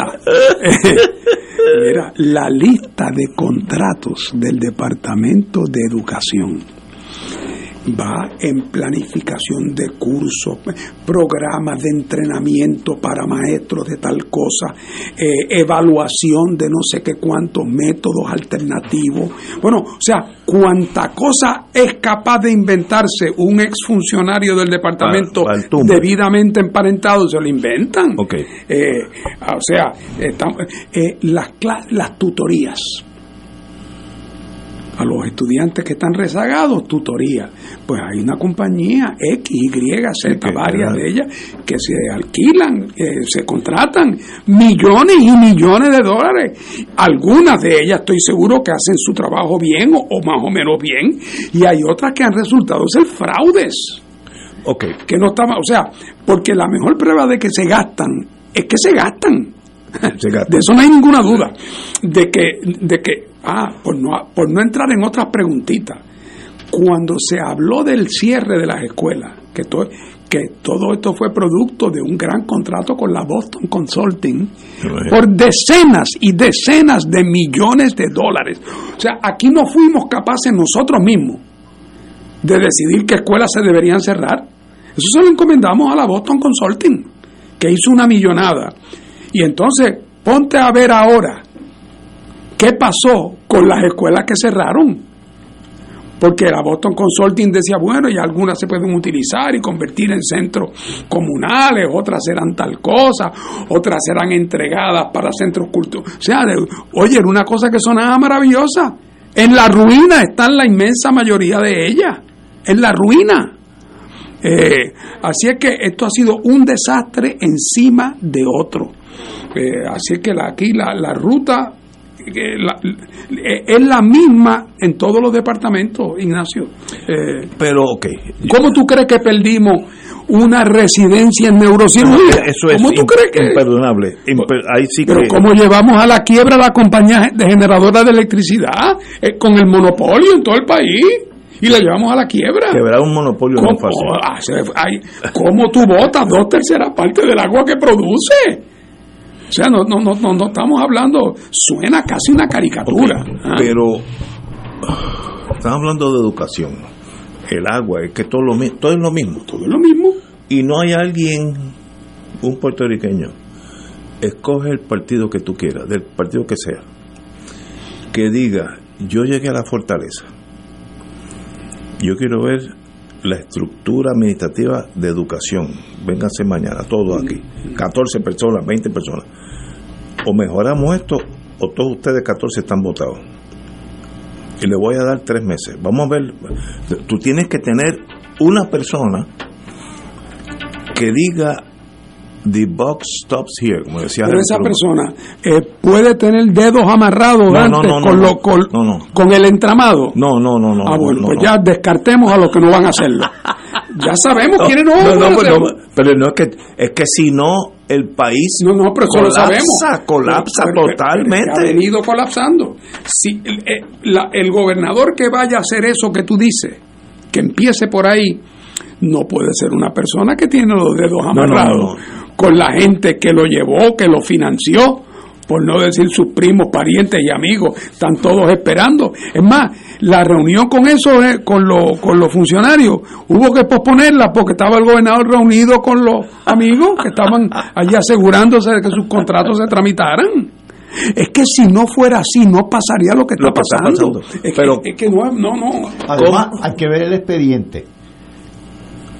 ¿A qué partido han pertenecido todos los gobernadores Uno- que no han hecho eso? o rojos o Ah, azules, ah, porque no hay, no hay otros.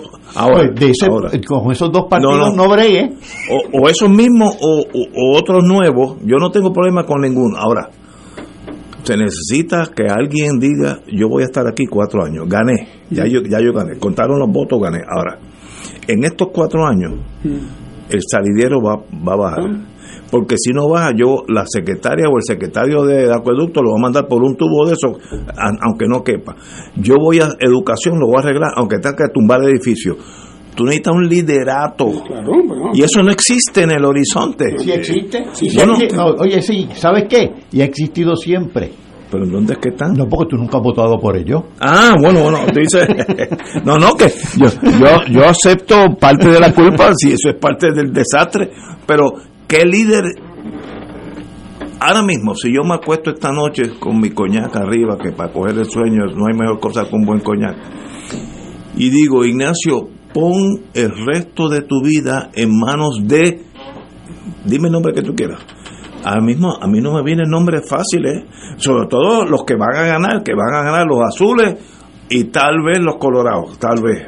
Eso no- Bueno, mira, yo, yo, yo pues pienso- tú tienes que buscar un liderato. Yo, yo pienso lo siguiente. En, vamos, vamos, vamos por eliminación, Ignacio.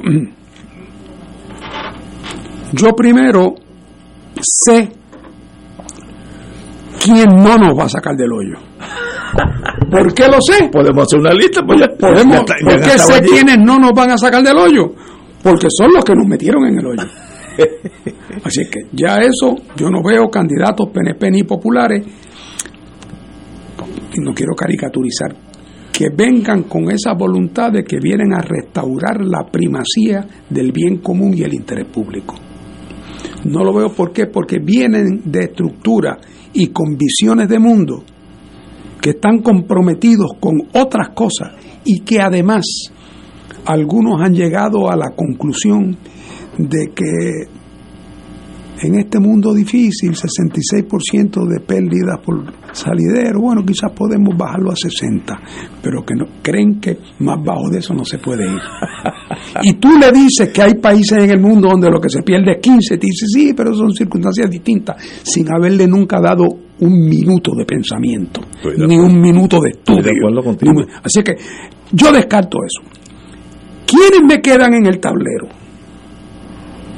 Bueno, para las elecciones que los partidos- a- a- los partidos más pequeños, El- tiene uno una garantía de que Juan Dalmau va a hacer eso. No, garantía. Garantía Cuando no. gane. No tenemos. Si gana, entonces yo lo mido. Tenemos Si que gana. ver. Eh, eh, a mí me parece, porque lo conozco y porque lo he oído cómo se expresa, que es una persona que tiene esa visión. Pero como lo que sí sé seguro es que ni con los azules ni los rojos voy a votar por Juan, porque ¿qué es lo peor que puede pasar? Porque resulte que Juan me defraude. Pues muy bien, pues ya entonces pues seguiré buscando. Entonces. Pero lo que, lo que no voy a hacer, lo que no voy a hacer es, es votar por los que yo sé que no lo van a hacer. Otra vez, no porque sea mala gente, que son la gente que ha estado y no lo ha hecho. O sea, hay un problema de, de- contundente, contundente. Pero fíjate, y estamos, qué bueno que estamos hablando aquí entre tres amigos y nadie nos está, nos está oyendo. Yo soy, yo tengo mi ego bastante balanceado. Yo soy el prototipo del votante que causa ese problema. Yo, no estoy hablando del resto de la humanidad, yo, yo. Porque yo voy a las elecciones para votar por la estadidad. America the Beautiful, From Sea to Shining Sea. Yo voy encaminado para eso y el resto del agua, el salidero de educación, es secundario eso, que, que creo que es un error, admito, lo admito, pero eso es una fuerza en mí, por lo menos en mi generación, que jala, igual que hay populares que votan todavía por Sí, Muñoz no. Marín. Mira, y, Todavía. y- y eso lo entiendo perfectamente. Además, que en eso Puerto Rico no es una excepción. En, en cualquier parte del mundo hay gente que por razones del contexto histórico de su país eh, tienen, no por un asunto de beneficio personal inmediato, sino por una identificación con unos objetivos amplios que de momento le parece que a veces hay que pagar el precio de tener una gente que no es la que uno querría a cambio de tener unas cosas al resguardo. Eso yo lo comprendo. Yo creo que ese es el caso mío clásico. Ahora, en el caso tuyo, hay un 10, 15%. Pero, pero déjame darte las buenas noticias, porque que yo vengo La- hoy en plan las de necesito, las necesito. Eh, Juan Dalmau dice que si él gana, él promoverá en cuanto a lo que a ti te preocupa principalmente, que es el tema del estatus, y comprendo que es un tema fundamental. Eh, Juan ha dicho, vamos a hacer una asamblea constituyente donde los estadistas elijan sus delegados, los independentistas elegiremos nuestros delegados, los creyentes en la libre asociación elegirán sus delegados, esa gente se reunirán, harán su maleta y se irán a Estados Unidos para, a nombre del pueblo de Puerto Rico, exigirle al Congreso y al presidente de los Estados Unidos que se sienten en una mesa a negociar el contenido, los timetables, el cronograma, las condiciones en las cuales los Estados Unidos estaría dispuesto a conceder la estabilidad, la independencia y la libre asociación y cuando esos documentos estén preparados y firmados, sometérselos al pueblo de Puerto Rico para que el pueblo de Puerto Rico decida entre esas alternativas. Juan ha dicho que en ese proceso de negociación él va a estar abogando por una, una buena definición de independencia, etcétera, etcétera, y tú estarás allá trabajando por la buena definición de la estadidad, tú no quieres que haya requisitos de supermayoría, tú no quieres que haya requisitos que la hagan difícil, y tú- los que creen en la libre asociación estarán tratando de negociar la amplitud de los programas federales o la continuación a la ciudadanía, lo que sea, que lo negocien con el Congreso. Esa es nuestra propuesta. Eh, así es que si te interesa lo de la estadidad, voy más lejos. Con un plan como el de Juan, hay más oportunidad de que el Congreso se siente a discutir en serio el contenido de un posible camino de la estadidad, al igual que de la independencia y la liberación, que con un liderato como el, tiene el PNP, que cuántos años lleva en el poder y no se ha acercado ni al kilómetro uno en ese tema. ¿Por qué? Porque como saben que hay mucha resistencia, les gusta empujar proyectos que tienen píldoras venenosas para que fracasen. Y en efecto se convierten en aliados del inmovilismo. La actitud del PNP hacia el tema del estatus en Estados Unidos, en efecto los hace aliados de los populares porque siguen una línea política que lleva al Congreso a no actuar y se vuelven por lo tanto cómplices del inmovilismo popular. Eh, pero a, a las huestes estadistas le dan la impresión de que están sudando Sí, la sí. gota gorda. Así es que, aún desde el punto de vista de tu, eh, de, tu de, de- de lo que es tu, tu, tu prioridad, eh, que es te- eh, poder asegurar que tengas la oportunidad de que Puerto Rico se convierta en un Estado, aún ahí tienes mejor alternativa moviéndote con un voto por Juan Dalmau porque te dará la oportunidad en su momento de hacer ese planteamiento con los del hacer una PNP, pregunta, Una pregunta. Nacarile. Compañero. Una pregunta para ti, Ignacio. Sí. Le- le- mi pregunta es sencilla. ¿Qué tú prefieres? ¿Un esquema procesal como el que acaba de describir Fernando o el esquema procesal de los seis delegados estadistas? Ah, no, pero, pero, play. En inglés se dice play fair. Juega, No, juega limpio, juega ese es limpio. el que tiene tu No, hombre, partido. no, eso es un fraude. Yo lo dije aquí desde el principio, no ahora. Eso ha sido un fraude y eso habla, eso habla mal del Partido Nuevo. Oye, Esos y- seis vagos allí. Y no es un fraude también, Ignacio. Promover un, proce- un proyecto de ley como el de Jennifer, que dice que si los puertorriqueños votan 51% por la estabilidad, Estados Unidos tiene que darla dentro del año. Que eso no va a pasar. Pero ¿verdad que eso es un fraude? No, no, es que eso, eso no es. Pues eso no es claro. Es y más, si ella lo, si lo sabes tú y lo sé yo, ¿cómo no lo va a saber ella? Porque ¿Y por qué lo sigue empujando? por, por la política para Bueno, ganar las porque la- elecciones. ah, bueno, porque Ese es en, cuyo, en cuyo caso, como defensora de la posibilidad de la estadidad, no te está haciendo ningún servicio. Al contrario, está asegurándote que eso va por un callón sin salida y que lo que permanece en la En la- en- realidad, en la nada. porque todos los días que la descolonización no camina, es un triunfo de la colonia, cada día. Gana la colonia. Entonces, vamos a una pausa. Buen argumento, compañero. Vamos a una pausa. Fuego Cruzado está contigo en todo Puerto Rico. Oro 92.5 FM te invita al viaje Ruta del Vino Italia del 14 al 29 de octubre del 2023. Visitaremos las ciudades de Roma, Siena, Florencia, Venecia, Verona, Génova, Turín y Milán. El viaje incluye catas de vino en bodegas de la Toscana y Piamonte, traslados aéreo vía Iberia, hoteles cuatro estrellas, todos los desayunos, algunos almuerzos y cenas, autobús con aire acondicionado, guías, impuestos y cargos hoteleros. Información Culture Travel 787-569-2901 y 787-459-2025. Nos reservamos el derecho de admisión. Culture Travel, licencia 152 AV90. El Consejo de Acción Social Arquidiocesano CASA presenta su programa radial Casa de Todos, difundiendo el mensaje de la doctrina social de la Iglesia cada martes a las 11 de la mañana por aquí por Radio Paz 810 AM. Conoce este instrumento que utiliza los valores y principios del Evangelio para analizar nuestra actualidad social. Velamos por la dignidad del ser humano. Casa de Todos, martes a las 11 de la mañana, por aquí, por Radio Paz 810 AM. Hermanos y hermanas, les saluda el Padre Milton y quiero agradecer a todos los que se hicieron parte de nuestro Radio Maratón a hablar con el corazón, la verdad y en el amor. Gracias por sus aportaciones y sus donativos. Los que lo hicieron por su tarjeta de crédito, muchas gracias. Pero los que pidieron recibir la boleta, recuerden que cuando reciban esa boleta deben enviarla de vuelta con su cheque o su giro postal para que esa promesa se haga realidad.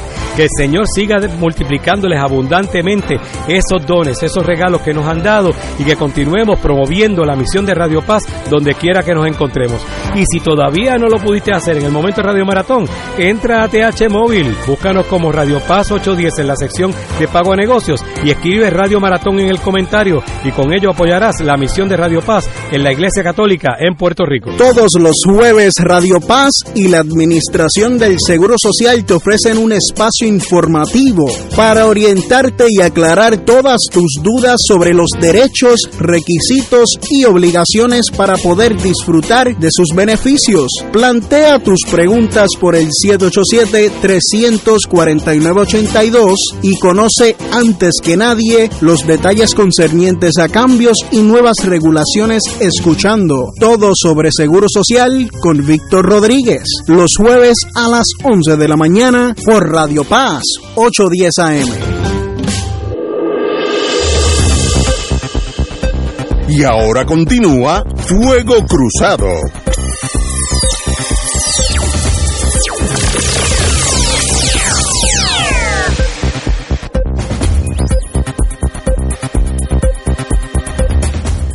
Amigos y amigas, hay algo que uno no- es serio, pero yo lo cojo de chiste.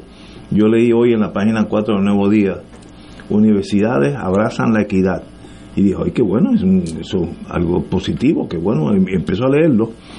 Y antes que todo, déjame poner mi posición. La equidad es necesaria para un país civilizado. No puede haber desigualdad entre ningún ser humano, aunque venga de la luna, tenga tres ojos, el sexo que usted escoja, lo que sea, tiene que ser igual. Pero el, proga- el programa universitario básicamente se reduce a que tiene un baño común para todos.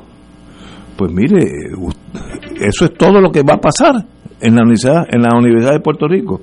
Yo espero que eso es, digo, no es mala noticia, es una buena noticia, pero es el primer paso en una escalera que debe tener como 400 escalones. Muy bien, pasamos el primero, vamos para el segundo y, y, y hay que continuar subiendo esa escalera hasta que un día ese tema sea hasta innecesario. Y lo veo como que eso, eso es todo. Baños inclusivos es la solución a todo. Eh, o un chiste o es un artículo que se salió de proporción. Compañero catalán. Bueno, con el tema de la inclusividad a veces hay que tener mucho cuidado. Yo no soy experto en eso. Eh, es como el en las relaciones obrero-patronales, cuando estás discutiendo la, la, las reivindicaciones laborales, si quieres ganar más, muy bien, pero hay unos problemas de desigualdad del fondo que no estás resolviendo, porque el patrono va a tener el poder y tú no, es una cuestión de poder. Y no estás impugnando esa relación, es decir, no estás impugnando el sistema. Y a veces pasa así con la, con la inclusividad, tú quieres ser incluido en el sistema, pero las injusticias inherentes al sistema, sin darte cuenta, no, no las estás impugnando. Y puede pasar algo así con este asunto de los baños. Yo creo en la total y absoluta equidad, claro que sí, pero hay que tener cuidado cuando nos podemos discutir cuestiones relacionales y nos estamos olvidando de un sistema que es injusto. Entonces queremos resolverlo con cuestiones cuasi simbólicas. Y me parece que esa puede ser, eh, inclusive en lugar de ser conquistas, pueden ser hasta contraproducentes porque nos olvidamos de las profundas injusticias del sistema. Es como si la casa se está, tiene la zapata mala y tú estás tratando de cambiar los muebles o empañetarla, pero la zapata está mala. Y se va a caer. Y se va a caer. Y hay que pensar en la zapata. Compañero. Bueno, mira, yo, yo leí la noticia y, y mi, mi, impresión fue un poco distinta a la tuya, porque eh, la, la, Universidad de Puerto Rico, que, que, yo conozco bien porque fui su estudiante y luego profesor. fue profesor muchos años, vi el, cómo las mujeres fueron con el tiempo ganando espacio. Sin lugar a dudas. Eh, Necesario. Bueno, la, la, escuela de leyes ya la mitad de los estudiantes eh, eran, eh, cuando yo me fui de la escuela, cuando me jubilé, ya eran mujeres. Eh, y había cada día más profesoras. O sea que eso iba por un buen camino. Eh, claro, el, el, los problemas de equidad no, no, no se limitan a eso. Y, y, cada vez había nuevos retos. Por ejemplo, en mientras la, la, la, preocupación era únicamente hombres versus mujeres, pues el tema de los baños no levantaba mayor eh, controversia porque los hombres se sentían cómodos yendo al baño donde solamente habían hombres y las mujeres cómodas donde solamente había mujeres, cuando luego el asunto se va complicando y empieza a ver ahora el fenómeno, por ejemplo, de los trans. Claro. Pues entonces ahora se genera un problema una mujer que es trans debe tener eh, eh, a cuál baño va, al de los hombres o al de las mujeres, eh, y se siente bien uno, se siente bien... entonces ¿qué pasa?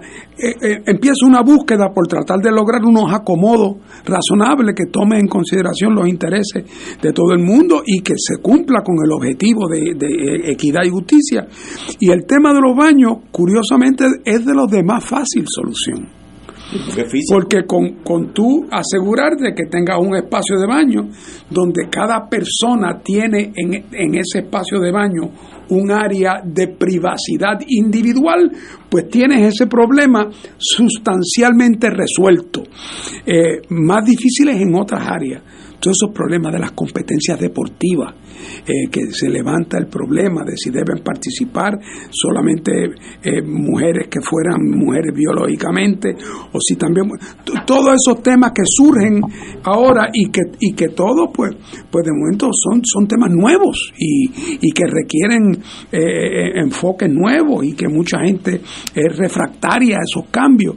Así que es un mundo complejo. Yo, yo creo que vi el tema del artículo como en la universidad tratando de, de, proyectar que simbólicamente en esa área al menos, como un área simbólica, que eso era indicativo del ánimo de la universidad de, de, de bregar con esto de manera bueno, más bueno. creativa.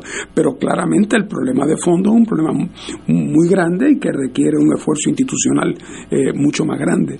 Pero son nuevos tiempos y nuevos retos eh, y las generaciones como la nuestra estamos muy pobremente equipados oh. culturalmente. Nos para... cuesta acostumbrarnos a, mucha, a muchas modalidades nuevas. Culturalmente, So- so- sobre todo en el mundo latinoamericano, que es España, Mm. el mundo árabe, el sexo tiene una connotación mucho más fuerte, mucho más penetrante que en Escandinavia. ¿sabes? Por eso es bueno que, se- que las iniciativas en esa área le demos, eh, sigamos el liderato de las generaciones más jóvenes. Sí, sí, sí, sí, sí, sí, sí, estoy de acuerdo. Yo, yo, yo cada vez que estoy con gente joven, que ya hay una gente profesionales, pero que están en los 30, me imagino qué, po- qué pocas cargas emocionales tienen, ni políticas ni en el sexual, son mucho más normales que nosotros, qué bueno, qué bueno, no hay lealtades ciegas como antes, mi generación era de lealtades absolutas, ya eso cambió, qué bueno que está cambiando. Aunque como dice mi hermano René está de cuando llegue el momento de la verdad, él sabe cómo yo voy a votar.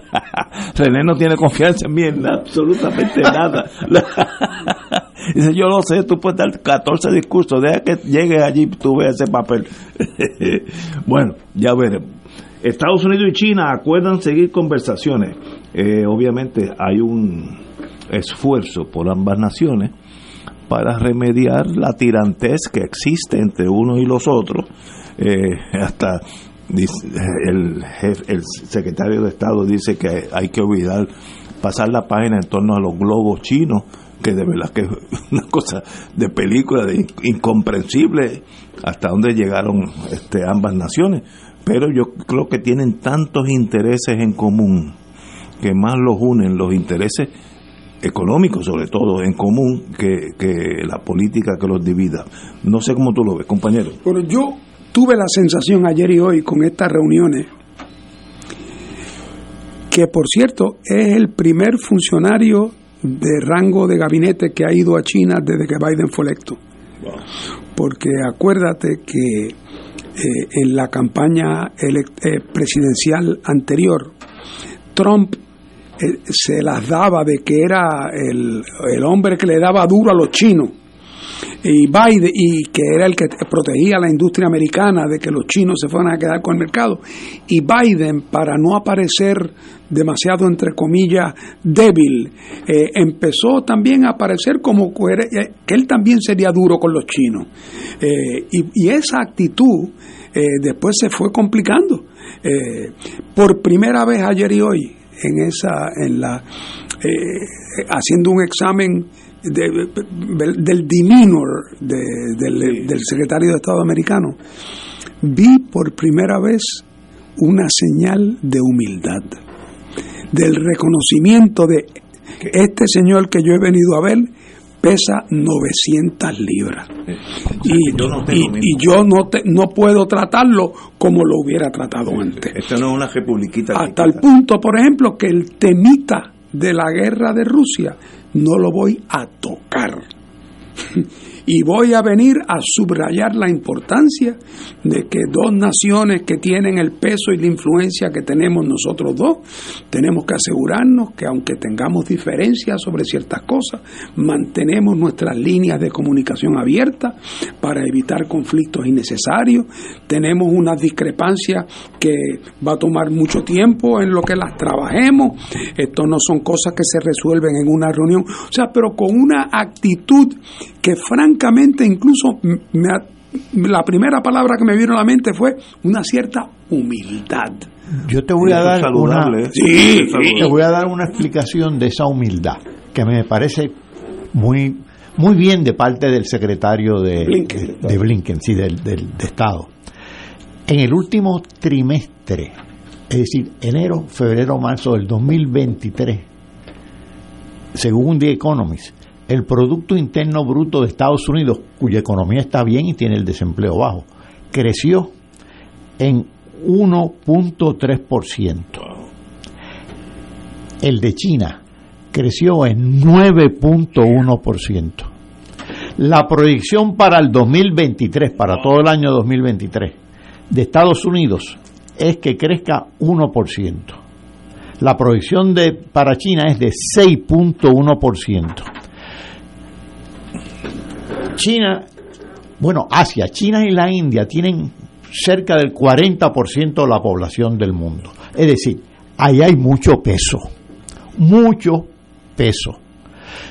en, la quejas, en las quejas comerciales todas las partes pierden. Esa guerra comercial no era conveniente para Estados Unidos y era tampoco para China. Así que, y, y, a Estados Unidos ya estaba viendo, estaba anticipando esas inconveniencias. Así que eh, le urgía, le urgía esa reunión. E invitaron al ministro de China para que vaya a Estados Unidos. Todavía no se ha Oye, concretizado. Pero... Paco, yo no sé si tuviste oportunidad de ver, y tú, Ignacio, la semana anterior, los videos de la, de la, del, del encuentro de los dos barcos, el americano y el chino, Sí, sí, en, el, en, en- en el mar entre Taiwán, Taiwán. Y, y China, y el avión que le pasa por al lado al avión americano. O sea, estamos hablando De- de, de- una, de una situación donde hay que mantener las líneas de comunicación abiertas para evitar la tensión sobre el tema de Taiwán. Pero yo, aunque obviamente en términos concretos no se decidió nada en particular, pero la reunión fue, me parece a mí, un éxito en, en la medida en que el objetivo de ambas naciones De ambas. tenía que ser reducir las tensiones y estaban de acuerdo en una cosa, aunque tampoco la dijeron. Nosotros dos somos los países más importantes del mundo. También hay algo de eso. O sea, no, digamos ahora quién es más grande que quién, no, no tenemos que ser somos. somos nosotros dos somos los que mandamos aquí en este pueblo y más vale que nos pongamos de acuerdo en las cosas que podamos ponernos de acuerdo para administrar Que somos mejor la esto. gran mayoría se acuerdo, la gran mayoría. Entre otras cosas porque China tiene una rivalidad estructural y geográfica con Rusia que los americanos no tenían por qué tener. Así es que De verdad que es interesantísimo ese movimiento. Yo creo que van a mejorar las relaciones. Eh, ya veremos los próximos meses. Señores, tenemos que irnos, así que hasta mañana a las 17 horas. Gracias a los compañeros.